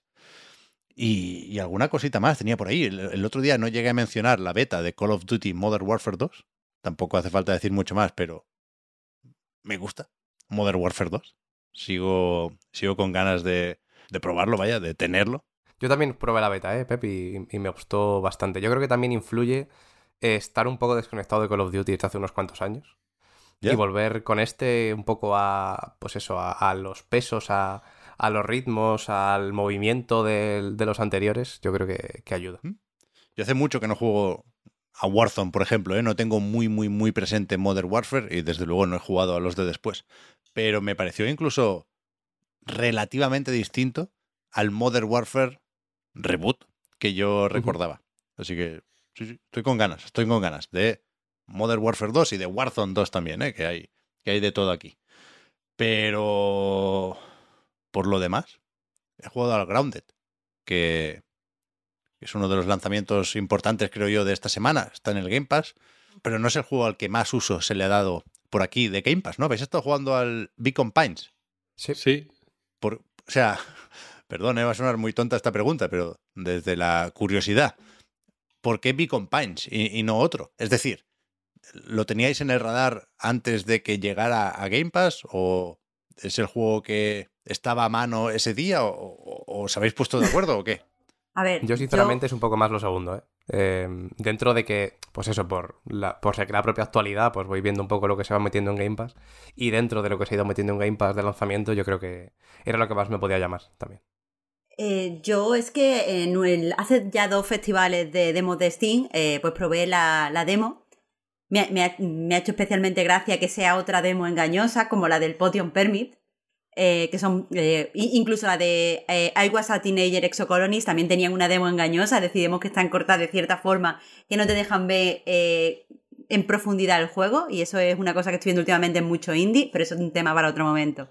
El caso es que jugué a la, a la demo y me, me interesó mucho el uso de, de los verbos en el juego. Eh, ahora cuando hablemos un poco, pues lo escribimos, lo, o sea, cuando hablemos un poco más lo explicamos. pero básicamente en el juego hay un libro y tú tomas decisiones eh, pues cambiando los verbos o, los adverbios según unas tarjetas con palabras que tienes y según eso pues pasan unas cosas u otras.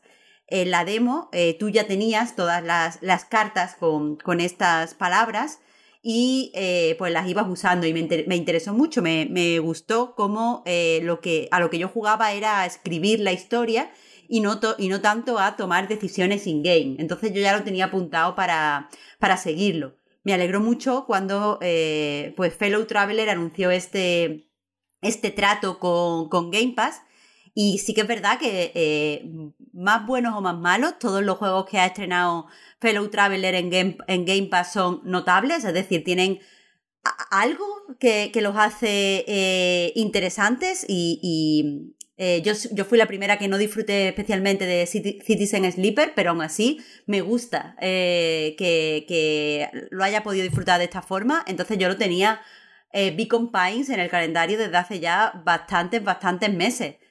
Eh, y es eso. Es un buen eh, publisher, ¿eh? Fellow Traveler con la tontería. Sí, me, gusta especialmente porque eh, es lo que digo, los juegos a lo mejor no son de 10. Pero sí es cierto que siempre son, tienen algo novedoso o algo que hay que comentar o tienen una característica que lo hace de cierta forma únicos. Y siempre, siempre, siempre, que lo voy a decir y el siguiente no va a ser así, pero da igual, pero siempre me parece que salen muy pulidos los juegos. Sí, sí, sí, total. Entonces a mí, a mí me gusta seguirle la pista. Eh, y, por eso digo que para mí no, no ha sido mucha casualidad lo de este Beacon Pines, era algo que estaba siguiendo. ¿eh? a Víctor, de hecho, le, dije 20.000 veces, pero pídeme un código a ver si lo puedo jugar antes, pero no sé qué, pero no sé cuánto. Y al final no. Pero bueno, gracias Game Pass. Sí, yo también, yo lo jugué por Fellow Traveler un poco y por Marta otro poco, la verdad, para poder hablar un poquillo ahora. Eh, y porque, y porque es pintón, ¿no? Yo creo que de, de esta última jornada así de Game Pass, Visualmente creo que tiene un rollo guay. La mirando las, todas las portadas de los juegos, quiero decir, es de para mi gusto, vaya, al menos es de las que destaca. Y, el, eh, y, los gráficos del juego en sí, creo que son bastante llamativos. Sí, sí, son muy bonitos. Es uno de estos juegos que, que entra por los ojos y personalmente tiene una cosa que me gusta mucho, que es que estos gráficos eh, pintones y bonitos y de ilustración están bastante relacionados. Quiero decir, es una, una decisión consciente mm, a la hora de tratar lo que quiere tratar. Quiero decir, no es bonito por no más, que a mí no me importa que las cosas sean bonitas por no más. Está bien, es, es correcto. Pero cuando veo que hay tanto diálogo entre la forma en la que se presenta visualmente y eh, el tono de la historia o las cosas que quiere tratar en su narrativa, eh, a mí esto es algo que, que me gana y que lamentablemente no sucede siempre, que no pasa nada porque no suceda, pero ya os digo, a mí es algo que personalmente me, me estimula, vaya. Y bueno, eh, supongo que ya que lo estamos comentando un poco por encima, vamos, vamos, a entrar ya. Voy, voy, a poner un poquito así de antecedente porque el juego no es demasiado conocido y, tiramos. Estamos hablando de eh, este tipo de juegos que, que ganaron popularidad con Night in the Woods, que se definen como aventura y ya, que a mí me parece como lo menos descriptivo, pero bueno. Pero básicamente es un juego en el que vamos explorando y charlando por diferentes escenarios y de vez en cuando tenemos que hacer misiones muy, muy sencillotas sin llegar a hacer esto una eh, aventura gráfica.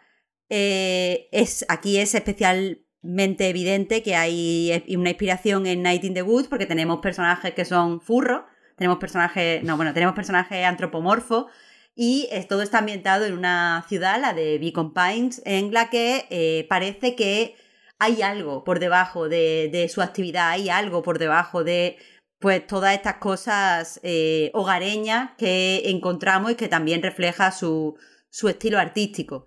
Está protagonizado por un chaval de, 12 años cuyo eh, padre pues, pues falleció y cuya madre desapareció eh, sin dejar rastro hace relativamente poco.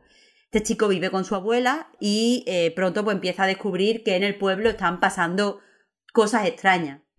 Eh, y a mí una de las cosas que más me, interesó desde el principio y que me atrajeron del juego es que eh, en su premisa parece inspirarse mucho en, la, en, la, en, algunas historias o en algunos puntos de partida típicos de eh, Stephen King. Y no lo hace como lo hace Stranger Things, eh, vaciando de significado todas estas premisas, sino que las hace siendo muy consciente de lo, que, de lo que está haciendo. Evidentemente no estoy diciendo que Stephen King sea como una referencia oscura, todo el mundo ha leído Stephen King, pero sí que es verdad que mucha gente, incluso gente que ha leído Stephen King, muchas veces se acerca a él un poco por lo que suena de Stephen King o por lo que queda cuando eh, lo recuerdan malamente.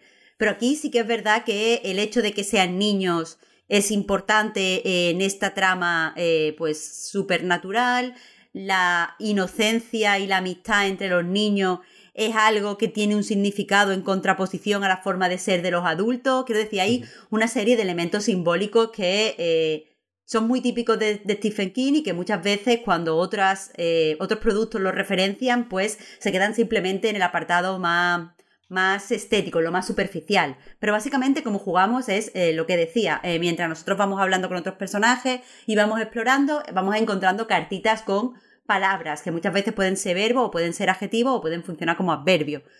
Eh, y vamos coleccionando estas cartitas y en cierto momento hay una narradora que nos está contando lo que pasa en la historia, bla, bla, bla, que esto lo acompañan los diálogos entre los personajes pero en cierto momento esta narradora pausa y se nos queda un hueco en la historia, en el libro que nos está narrando, donde nosotros podemos introducir una de las palabras que hemos encontrado. Y según esas palabras, siempre tenemos como un abanico de, eh, palabras disponibles y seguro que seleccionemos, pues eh, empieza una rama u otra de la historia. Y digo ramas porque específicamente se representan como un árbol de decisiones con forma de árbol al que podemos regresar y cambiar pues el, el input que tenemos y según eso pues alcanzar varios de los finales. Aquí eh, lo, interesante es que para avanzar en unas ramas necesitas muchas veces palabras que se encuentran en otra rama. Esto es algo muy estimulante, es específicamente lo que a mí me interesó de la demo.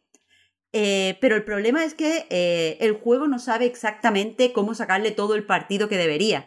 Porque nos ponen una de estas situaciones que son eh, raras en el videojuego, no, es un formato que se explote mucho, en el que nosotros como jugadores tenemos mucho más conocimiento de lo que pasa que los, que los personajes. en este juego en concreto es bastante común que sepamos que cierto personaje es turbio, que tiene eh, pues eh, intereses ocultos en una de las ramas, pero no podamos utilizar eso en otras ramas porque no nos da oportunidad. Entonces, en ese sentido, eh, aunque la propuesta es muy buena, eh, se me ha quedado corta, porque creo que, había más juego. O sea, por, yo entiendo que no hayan querido hacer un puzzle de, esto de encontrar la palabra. Podían haber optado por ahí, pero mm, personalmente era algo que eh, hubiera sido menos estimulante. Me gusta que hayan optado por tienes que encontrar la forma de contar esta historia. Está guay. Pero siendo eso el juego, me hubiera gustado simplemente que le hubieran sacado más partido, que en cierto momento, ya que no somos los narradores, sí que pudiéramos haber sido los escritores y que mm, pudiéramos haber eh, hecho algo, haber, haber aprovechado este conocimiento que tenemos. No sé si estaréis ya de acuerdo vosotros, Víctor y Oscar. Sí, sí, estoy de acuerdo, pero sobre todo por, por eso de que no, se puede aprovechar ya ni siquiera explícitamente, que sí que es verdad que sientes un poco de como de impotencia, ¿no? Viendo a... Se llamaba Luca, el, el protagonista. Sí. Eh, si, si, lo ves, em, pues teniendo una conversación con alguien que sabes que es turbio por otra rama, pero en esta rama a la que has tenido que volver porque ya tienes un verbo que no tenías antes, ¿no? Eh, has tenido que volver y estás hablando con él y sabes, eh, ya digo, que esconde algo. O que, o sabes lo que esconde, ¿no? Directamente. Y ya no solo es que no lo puedas utilizar de forma explícita, ¿no? No hace falta que de repente el personaje lo sepa mágicamente cuando en esa rama no tiene por qué saberlo, pero hacer, em, ni siquiera realizar algún tipo de acción con el entorno, eh, comprobar X sitio que sabes que, que simplemente es ir, que ni siquiera necesariamente tiene por qué tener, tienes por qué tener un objeto, o bueno, objetos no, no hay como tal, ¿no? Pero eh, no tiene por qué haber pasado nada concreto para que puedas ir a, a X sitio, sino que simplemente en cierto momento no te deja interactuar con esa zona, por ejemplo, y en otra sí. Pues al tener tú ya esa información, te podría dejar probarlo para comprobar X cosas y que ya las vea al menos, ¿no? El, personaje y no se tenga que esperar a que pasen, eh, pues eso, más, eh, más cosas dentro de esa rama. Yo creo que eso es un poquito lo que más eh, me descoloca. Pero antes de, seguir con esto en particular, ahora te, paso el, testigo, Víctor, quería comentar el tema del tono, que mm, lo comenté por el, por el line el otro día. Bueno, yo creo que fue ayer mismo que no me entró muy bien. Y mm, yo creo que es importante, porque creo que puede pasar con relativa facilidad, ¿eh? el tema de el tono en general, la estética, eh, lo que te transmite con respecto a lo que estás viendo de forma explícita en la historia, creo que te puede no cuadrar y creo que, es fácil que te eche para atrás en un principio. Eh, ya digo, porque creo que mi caso particular no se, puede dar en general. Y simplemente a partir de ahí pediría un poco de paciencia a la gente, ni que sea llegar al, a completar el tercer capítulo más o menos y a partir de ahí ya que, que vayan decidiendo. Y me parece muy interesante también lo que, lo que comentabas, Marta, de mm, a nivel de dirección narrativa, sí que es verdad que, que falla un poco en, esto que, comentabas de la información que tienes en una rama y en otra cuando vuelves atrás.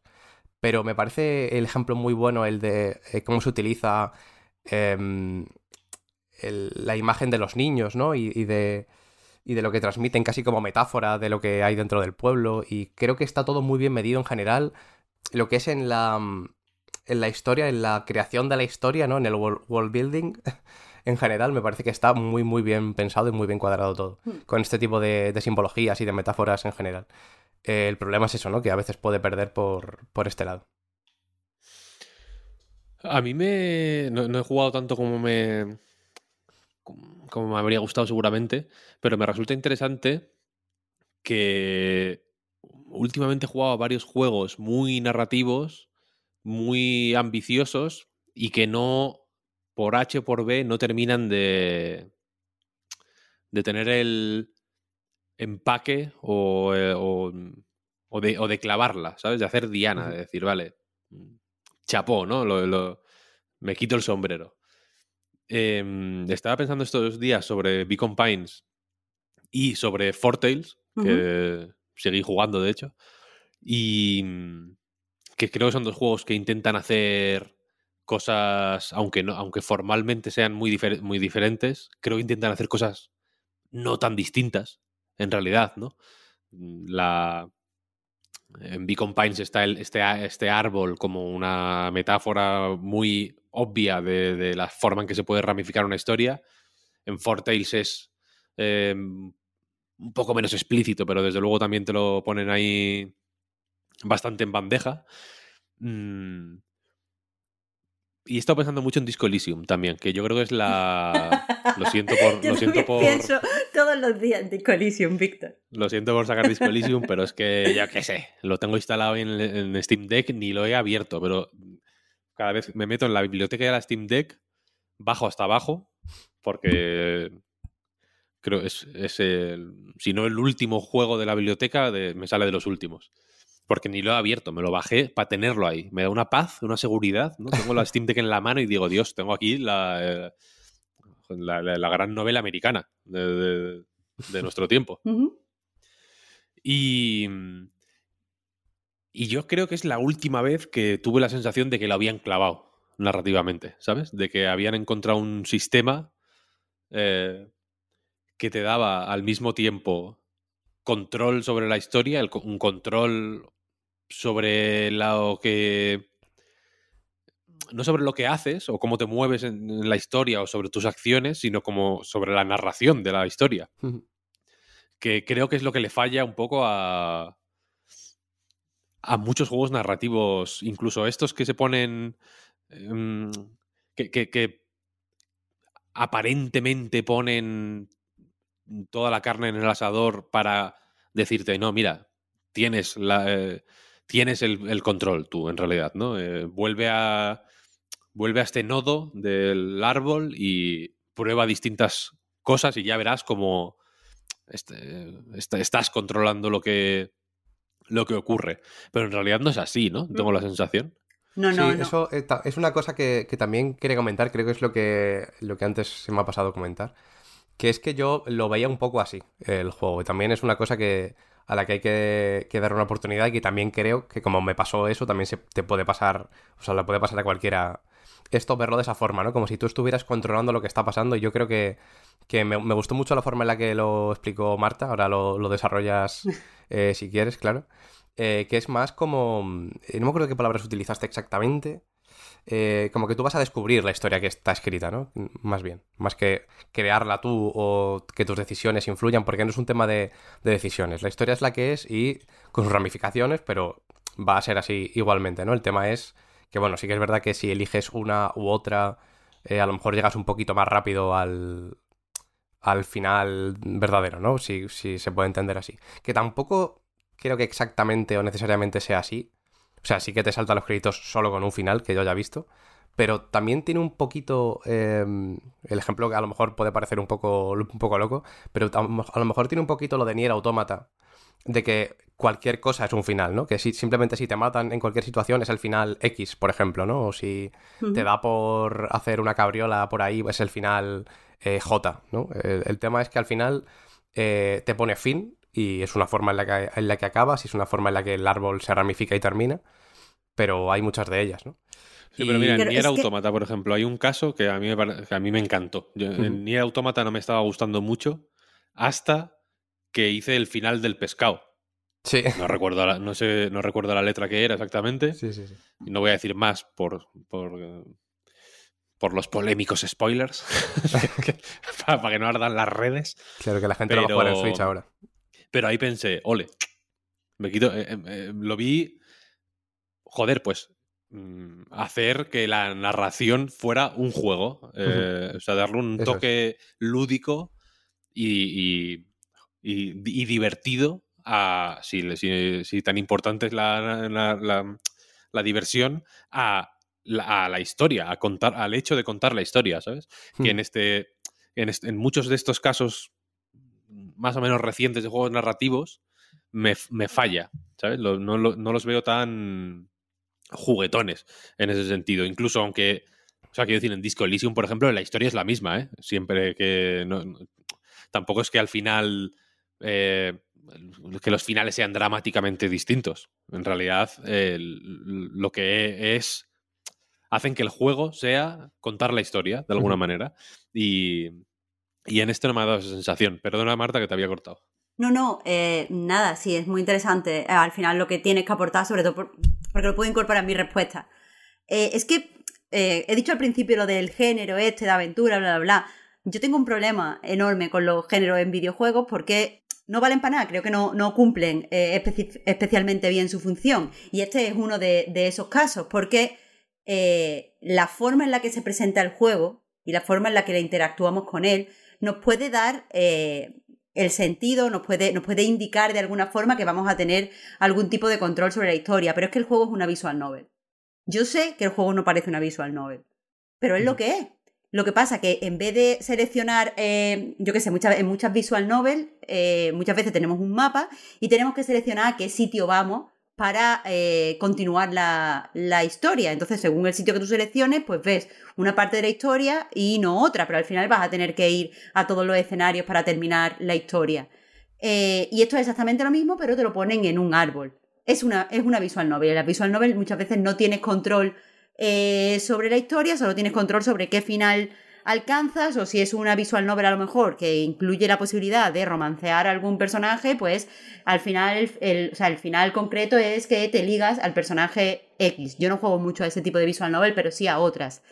Entonces, si vemos el juego como una visual novel y entendemos que efectivamente tú no tienes control a la hora de, de, de lo que pasa en la historia, solo tienes el control de eh, descubrirla, de ver el, el pace o de, o de eh, sentir que la estás descubriendo. Es que creo que, que esa es la parte en la que tienes, o sea, para, para entrar en estas propuestas. No pasa nada si no entras, no pasa nada si no te gusta, no pasa nada si, si mucho texto. ugh.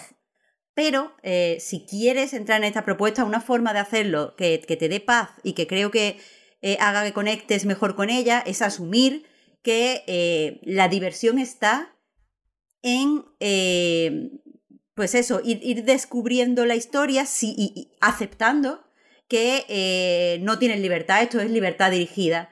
Los desarrolladores en realidad te están diciendo dónde tienes que pulsar en cada momento, a quién específic- específicamente, porque muchas veces necesitas una tarjeta pa- que consigues de una forma para abrir uno de esos paths. Y es evidente porque las tarjetas muchas veces te las dan en conversaciones que solo se producen en un sitio concreto, que los desarrolladores quieren que vayas ahí, que no veas esto hasta que no veas esto otro.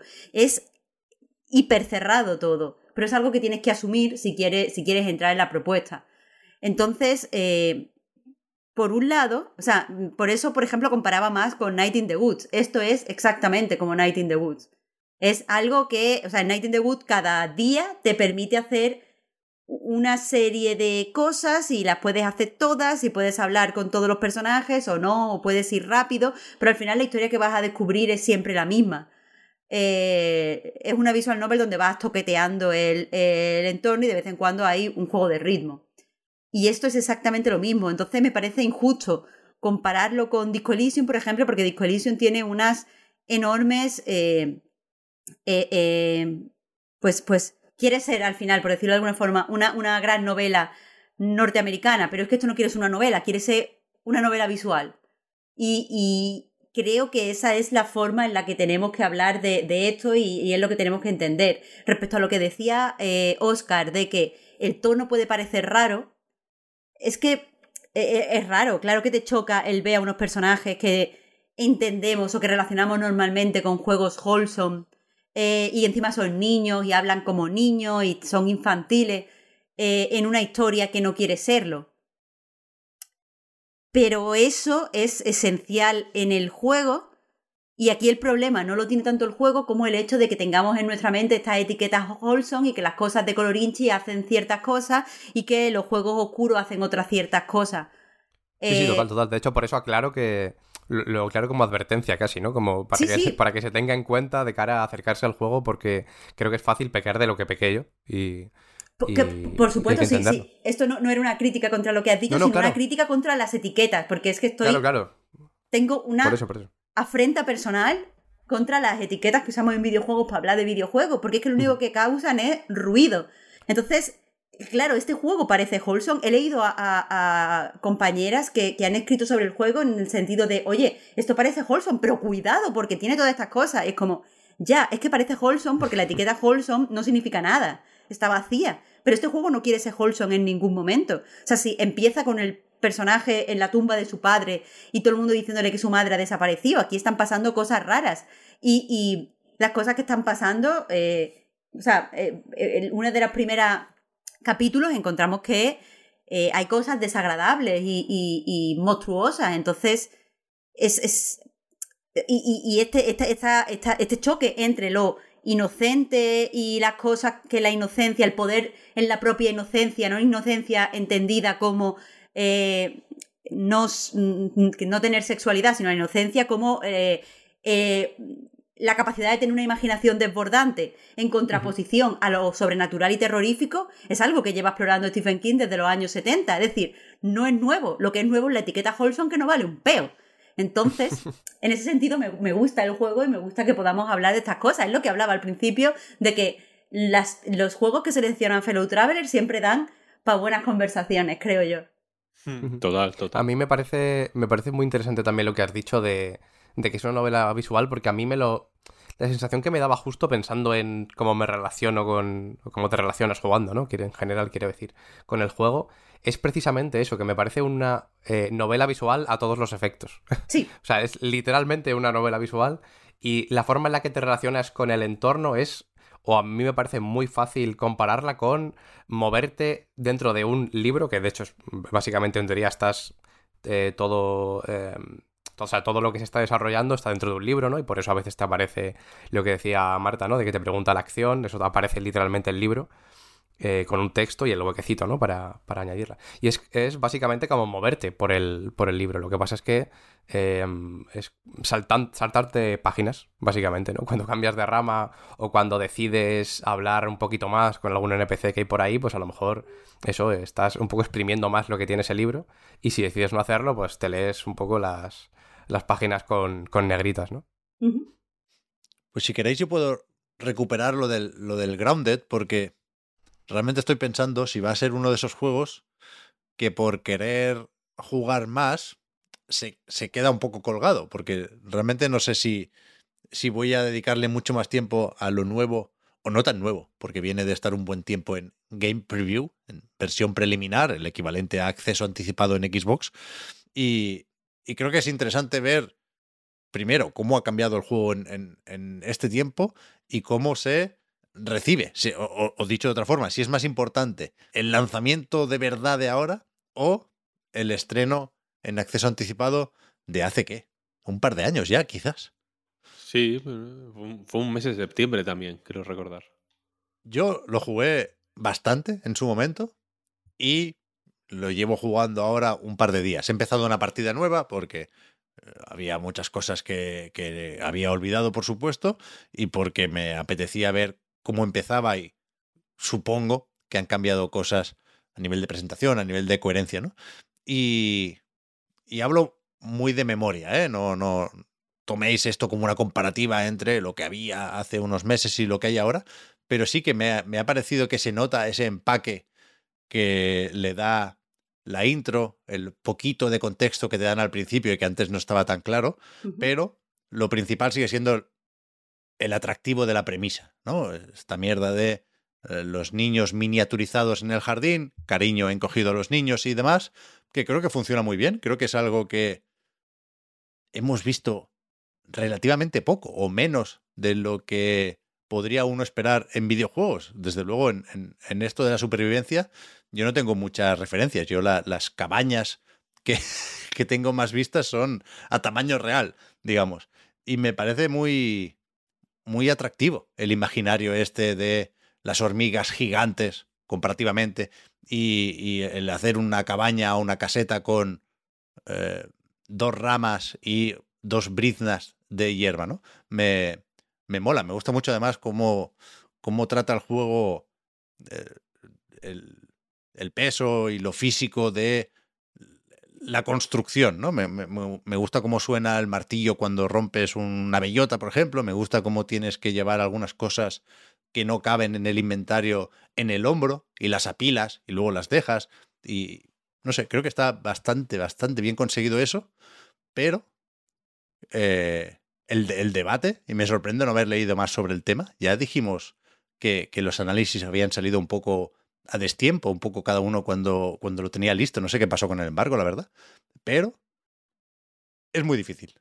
Yo lo siento, no sé si soy un inepto para esto de la supervivencia, que, cuidado, aclaro, no es mi género favorito. He hecho bromas sobre cabañas, las que queráis y más.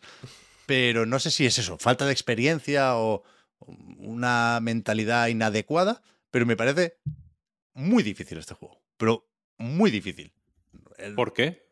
Bueno, por muchas cosas. Por, primero, por el combate. Lo más evidente es que te matan muy rápido. O sea, hay una hormiga, si es obrera, si es soldado, ya empezamos, a tener problemas, pero una hormiga te la ventilas más o menos bien. Todo lo demás, todo, cualquier escarabajo, mm, las mariquitas, los mosquitos, la violencia, la agresividad de los putos mosquitos, yo no la entiendo. Te ven desde lejísimos, te atrapan en un segundo, te matan en dos picadas. Bueno, no lo entiendo. Y, y puedo llegar a entender que, que yo no he pillado bien el ritmo del juego. Porque es verdad que hay una serie de objetivos principales más o menos claro, hay un poquito de tutorial al principio, pero también hay cierta libertad y cierto margen de maniobra para que descubras y, y explores a tu ritmo y a tu manera, ¿no?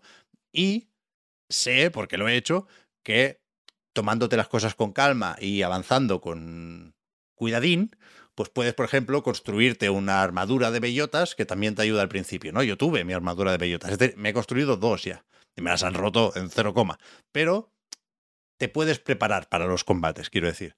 Pero me parece que, que es excesivo lo exigente de esos preparativos. Pero es que después esto podría pensar yo, estamos ante otro caso de manquismo. No sé qué pasa, pero últimamente no das una. Pero es que no es solo la dificultad de los combates, es la, dificultad de la propia exploración.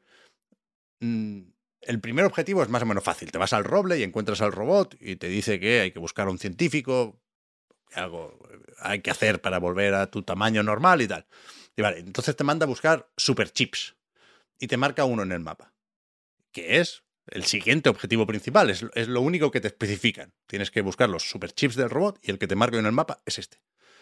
Y te dice, hay que buscar el laboratorio del seto. Y es verdad, como todo es muy grande, tú puedes intuir dónde está el seto.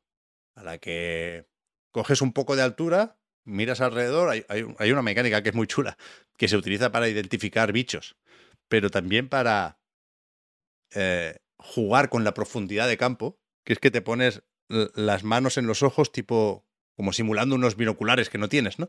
Y esto te permite identificar a los insectos, ya digo, pero también eh, ver mejor lo que hay más lejos, si nada te lo tapa. Total, que es más más o menos fácil llegar al seto.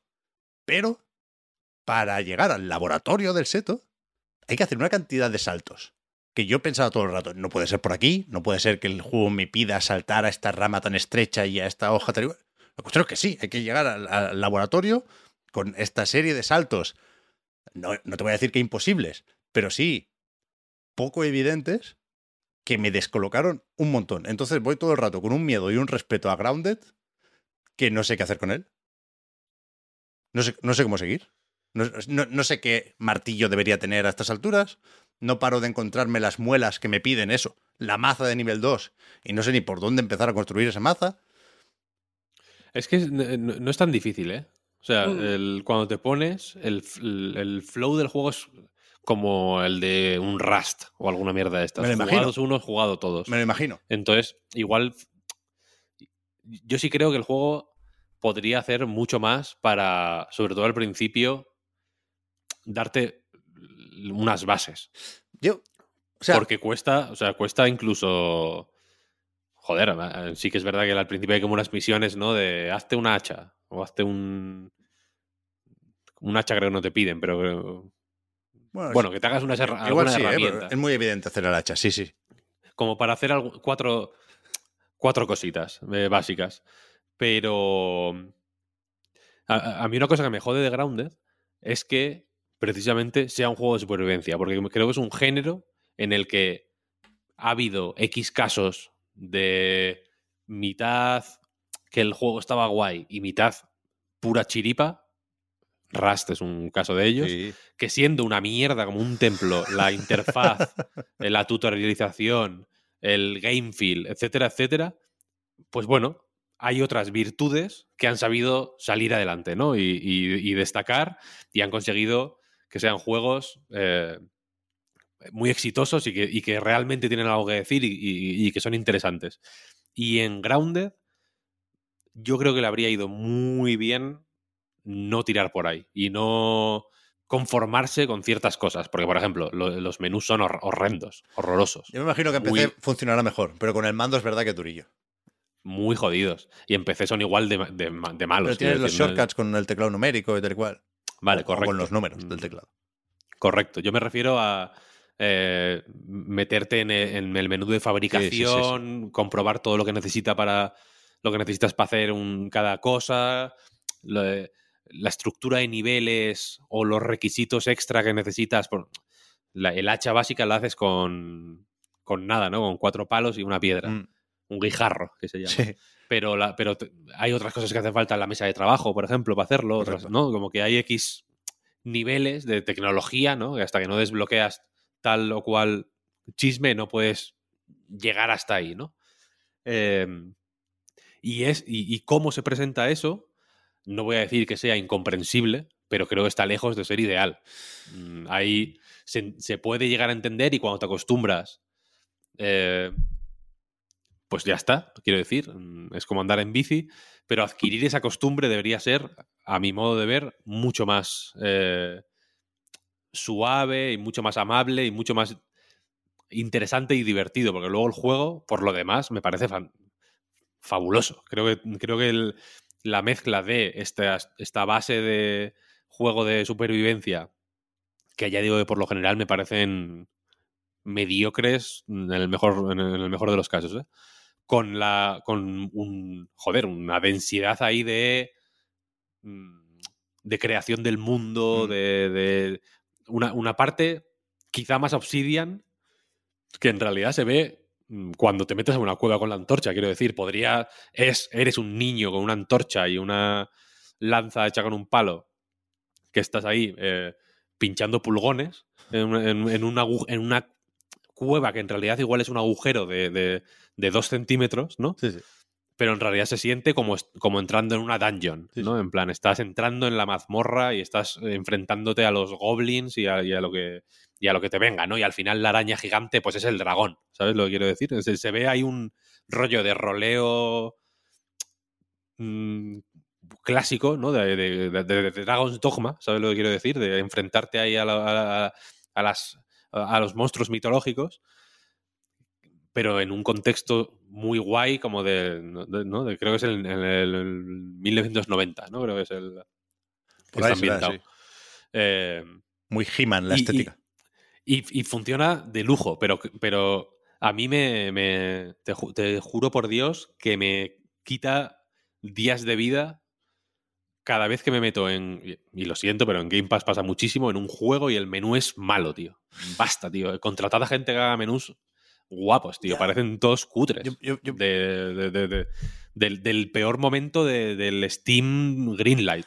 Pero por eso aclaro yo que no soy muy de juegos de supervivencia. A lo mejor lo han dejado así porque es el estándar y es lo que le mola y, y- lo que le resulta natural a la gente que ha jugado mucho al Rust o al Valheim. Yo no sé si, si el juego debería ser más guiado. Creo que no. Has dicho densidad, Víctor. Yo es una palabra que tenía apuntada para decir en algún momento. Creo que es un juego con una densidad muy bien medida, que las Mm, piezas muy, muy, muy bien. son las que tocan, que el tamaño del mapa, porque juega con, con eso, ¿no? Con las medidas, con lo que eh, es grande y pequeño al mismo tiempo. Creo que está muy, muy bien. Creo que eh, deja bien claro lo implacable de la propuesta, el hecho de que no puedas teletransportarte, no hay viaje rápido, puedes construir cosas para hacer más eh, rápido o sencillo o cómodo el desplazamiento. y No sé si pueden llegar las comparaciones hasta Death Stranding, pero ¿por qué no? Pero la cuestión es que no hay viaje rápido. Y se echa bastante de menos cua- cuando te matan, que insisto, a mí me pasa muy a menudo. Sí puedes eh, decidir, construyendo refugios, el punto de reaparición. Pero, pero a mí, eh, o sea, de verdad que el juego me está minando la moral. Porque cuando te matan, con, con- con un roce de una araña, al principio mueres, y hay muchas arañas, muchos mosquitos, pero cuando te matan dejas caer tu mochila con el equipo que tenías entonces. Pero no es tipo Souls, no te dura una vida esa mochila. Si te mueres tres veces seguidas antes de haber recuperado las otras mochilas, pues hay tres mochilas en el suelo, ¿no? Y a mí me tapan la vista los iconos de las mochilas. O sea, si, si miro a lo lejos, digo, hay 20 putas mochilas ahí que no me dejan, no me dejan ver lo que hay detrás. Y, y todo el rato me recuerda que lo estoy haciendo mal. Y, y no es por falta de ganas, es que me parece de verdad muy difícil. O sea, si jugáis hasta. No hace falta jugar mucho, ¿eh? Si llegáis hasta lo del seto, creo que lo vais a entender. ¿A qué me refiero? O sea, es un juego que, que, que no está para hostias de una forma que a mí me parece casi engañosa. Lo que decías antes, Marta, de las etiquetas, al final son prejuicios, ¿no? Yo, yo pensaba que este juego sería un poco supervivencia para todos, por Hmm. el rollo de, de- de- de los niños, por el... A pesar de las opciones para quien tiene aracnofobia, creo que es una, una premisa más o menos amable, ¿no? Al final, un- un- yo prefiero una hormiga que un monstruo muy desagradable. No, no- no es un juego que pretenda dar miedo, que pretenda ser opresivo desde lo estético, por ejemplo. Y, com- y como es un juego editado por, Microsoft o por Xbox Game Studios, pues yo, yo pensé que tenía esa mm, voluntad de hacer accesible el género. Que no sé, insisto, ¿eh? la duda que se puede plantear uno es hasta qué punto necesita ser accesible cuando tiene tanto éxito sin serlo, ¿no? Pero yo me esperaba una propuesta accesible. Y lo recordaba más o menos accesible del acceso anticipado. Y, y lleva dos días pegándome hostias por delante y por detrás que no sé ni cómo ponerme. Pero por, pero por eso, el, joder, eh, ayu- ayuda. A, a mí me creo que creo que le va bien que sea duro y que sea inclemente en cierto en cierta medida, siéndolo menos que los eh, hardcore eh, del género, quiero decir. Se eh, podría esperar un rato más, Víctor. ¿Cómo, cómo? Que se podría esperar un rato más. Do- Sí. dos Yo creo- laboratorios yo- sencillos y después el del seto. Pero yo también- creo que también se creo que esperar es que, un poco más. eh, es verdad.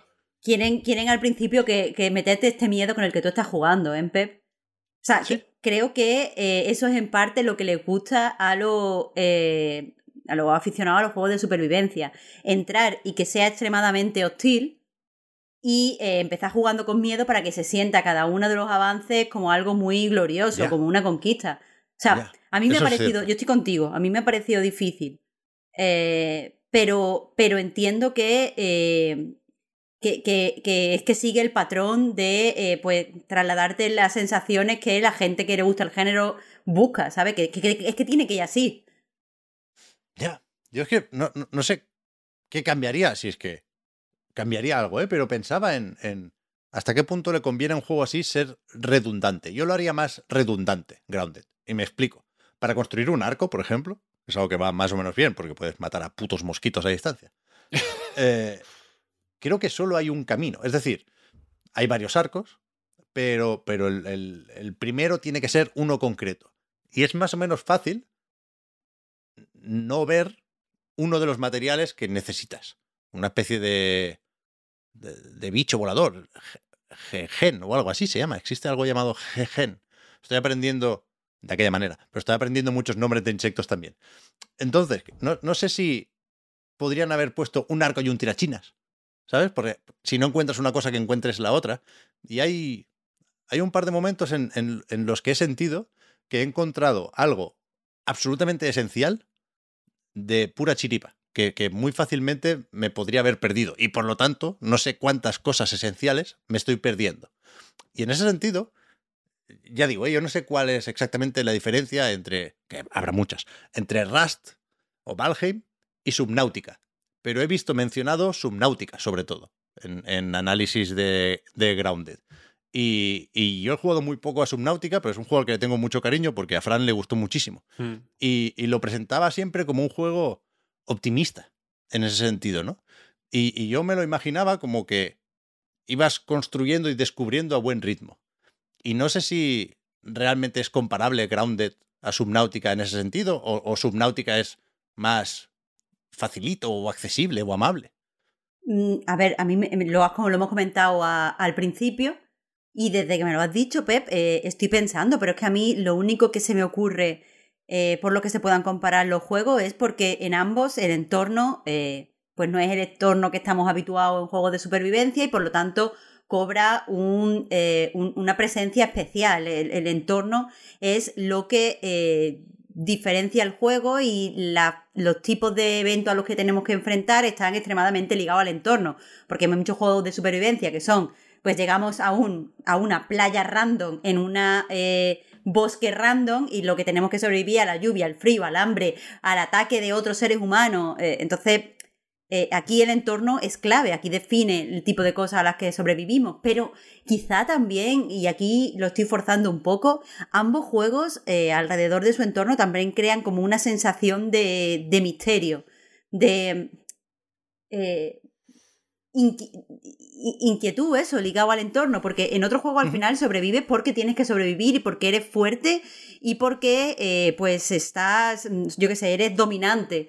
Pero aquí eh, siempre tienes la sensación de que este tipo de entorno no es algo que vayas a dominar, no vas a conquistar estas tierras, no te vas a hacer con el reino, no te vas a hacer un pedazo de reino tú solo. Aquí eh, el entorno siempre está por encima de ti y por lo tanto lo que te lleva a seguir es, sí, la supervivencia, pero también el descubrimiento. Entonces entiendo que puede ir por ahí, pero aún así siento que estoy forzando un poco, ¿eh? Ya. O sea, yo, yo me vi ayer un par de vídeos de partidas muy avanzadas de Grounded y, la verdad es que es, muy chulo ver cómo haces tuyo el entorno hasta cierto punto. ¿eh? No, no lo dominas, Marta, pero sí hay algo de, pues, pues eso, modificarlo a tu favor de formas más o menos evidentes. Y, y- y me gusta mucho. Y hay, por supuesto, bases elaboradísimas. La parte de la construcción, uno se puede perder ahí, hasta el punto de que hay un modo, aparte un modo fácil, que igual me tengo que rendir y probarlo, hay un modo creativo también, en el que los materiales y los recursos funcionan igual, pero los bichos no te atacan. Es decir, si necesitas mandíbulas de hormigas, pues le pegas y se jode y no, Las matas y les den no- por el culo. y no, no, no se, no se enfada.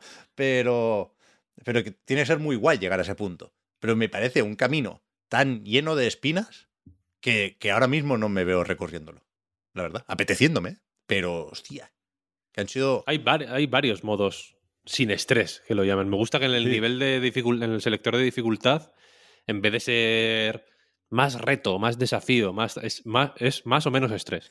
Sí, sí, yo estoy muy en estresado lo- eh, ahora mismo. En tres, o sea, hay uno, que, hay uno que te pone poco estrés, otro nivel normal y otro mu- mucho estrés. Y luego hay como otros dos o tres que pone cero estrés, con exclamaciones y todo, en plan, todo tranqui- tranquilito, estamos tan a gustito.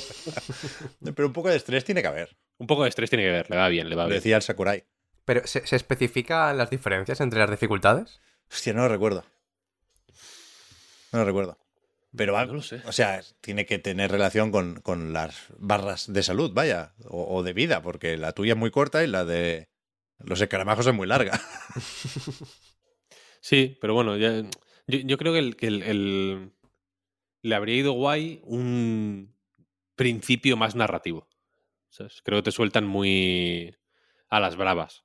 Hmm. Y, no, y es un mini estándar, entiendo que es lo estándar en el género, ¿no? Que te suelten a lo bruto y es, no sé, no te voy a decir que imposible, pero es relativamente difícil no ir por donde tienes que ir Claro, claro. de primeras. El, te- lo- está bastante bien diseñado el inicio como para llevarte a- hacia donde tienes que ir y, y bueno, va- más o menos vas encontrando lo que tienes que encontrar. A mí, por ejemplo, mm, yo que sé, cosas como el agua potable o el agua limpia, vaya, Mm. eh, creo que está guay como las vas encontrando. Sí. Mm, porque no. eh, creo que hay una, hay una parte más o menos mm, esperable de que, bueno, de que el juego te la pone en el camino para que la encuentres, pero se nota como un momento survival. De Dios, qué guapo. Sí, sí. Ya no tengo. ya- una gota de rocío, ¿no? Ya no tengo que beber, que beber, mm, mierda del suelo. Es, eh, dice el, dice el, el, niño en el que juego yo, al menos, dice: eh, No tengo palabras para decir lo malo que está esto. Cuando, bebes el agua, el agua sucia. Eh, la traducción es bastante guay, por cierto. Mm. Yo, eso, ¿eh? La, la- la gran duda que tengo ahora mismo, y aprovecho para dejar claro, después de haber planteado 800 dudas, que esto no es un análisis, que es un comentario sobre la partida de esta semana, que si, si hay en, en la historia principal, digamos, 6, 8 objetivos o 42. Es decir, entre objetivo y objetivo principal, ¿cuánto tiempo calcula el juego que yo tengo que estar preparándome para ese objetivo. Porque eso es, lo que yo no sé hacer. Yo soy un puto ansias y si me pones un marcador, yo voy a ir de cabeza. Y si me mata una araña, en vez de eh, construir una cachiporra mejor, voy a atacar esa araña 80 veces a ver si, en, alguna tengo éxito. Pero, pero vaya, que sí, sí creo que es evidente que está bien el juego. Mejor de lo que yo esperaba y de lo que llegué a ver con el acceso anticipado. Y se nota mucho más Obsidian de lo que yo eh, esperaba. A mí este proyecto me da un, me da un mal rollo brutal. Me da una desconfianza que flipas. Pero el resultado creo que es sorprendente, vaya. Sí, sí. Para bien. Sí, sí, sí. Pues yo no sé si he jugado algo más, pero desde luego no me acuerdo y no tengo tiempo de comentarlo, porque llega el momento de despedir el podcast Reload. No sin antes recordar que tanto el podcast como anightgames.com eh, es posible gracias a vuestras generosas aportaciones. Patreon.com barra anightreload para más información. Ya veis que parte de ese dinero lo invertimos también en modernizar la imagen, que es algo que hay que hacer de vez en cuando. Y, y nada, la semana que viene, ¿qué? La semana que viene Overwatch 2, ¿eh? No sé si somos conscientes de eso. Ya nos contarás qué tal está, Pep. Lo ha dicho Víctor, lo ha dicho Víctor. Es que la, la subtrama del hype a mí me parece interesante también. Ayer vi que te piden el teléfono, ¿eh? que verifican la cuenta por SMS para que no te la roben. Para llamarte, igual. Igual es una forma.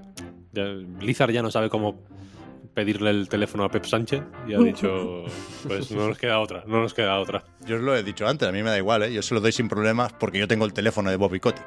Así que es verdad, a es ver verdad. quién llama más a quién. La hora de la si- al- tú a la hora de la siesta, Pep. Después, tres y media, ofrécele lo que sea. Dile que eres de Yastel y ya está. El Pumares lo decía esto. Yo, yo quiero jugar a Overwatch 2, pero por, porque creo que es lo que toca la semana que viene. ¿eh? Ya, ya contaré qué tal y ya, ya me diréis, si no es a Overwatch, a qué, a qué jugáis para la semana que viene. Oh, yeah. Muchas gracias a los que nos apoyáis en Patreon, que he dejado el mensaje a medias. También a los que no nos apoyáis, pero nos seguís y nos ayudáis a mejorar. Y gracias, por supuesto, a Oscar, a Marta y a Víctor. Hasta la próxima. Muchas Hasta gracias. Pep. Gracias a ti, Hasta la próxima. Chao, chao, chao. chao gente.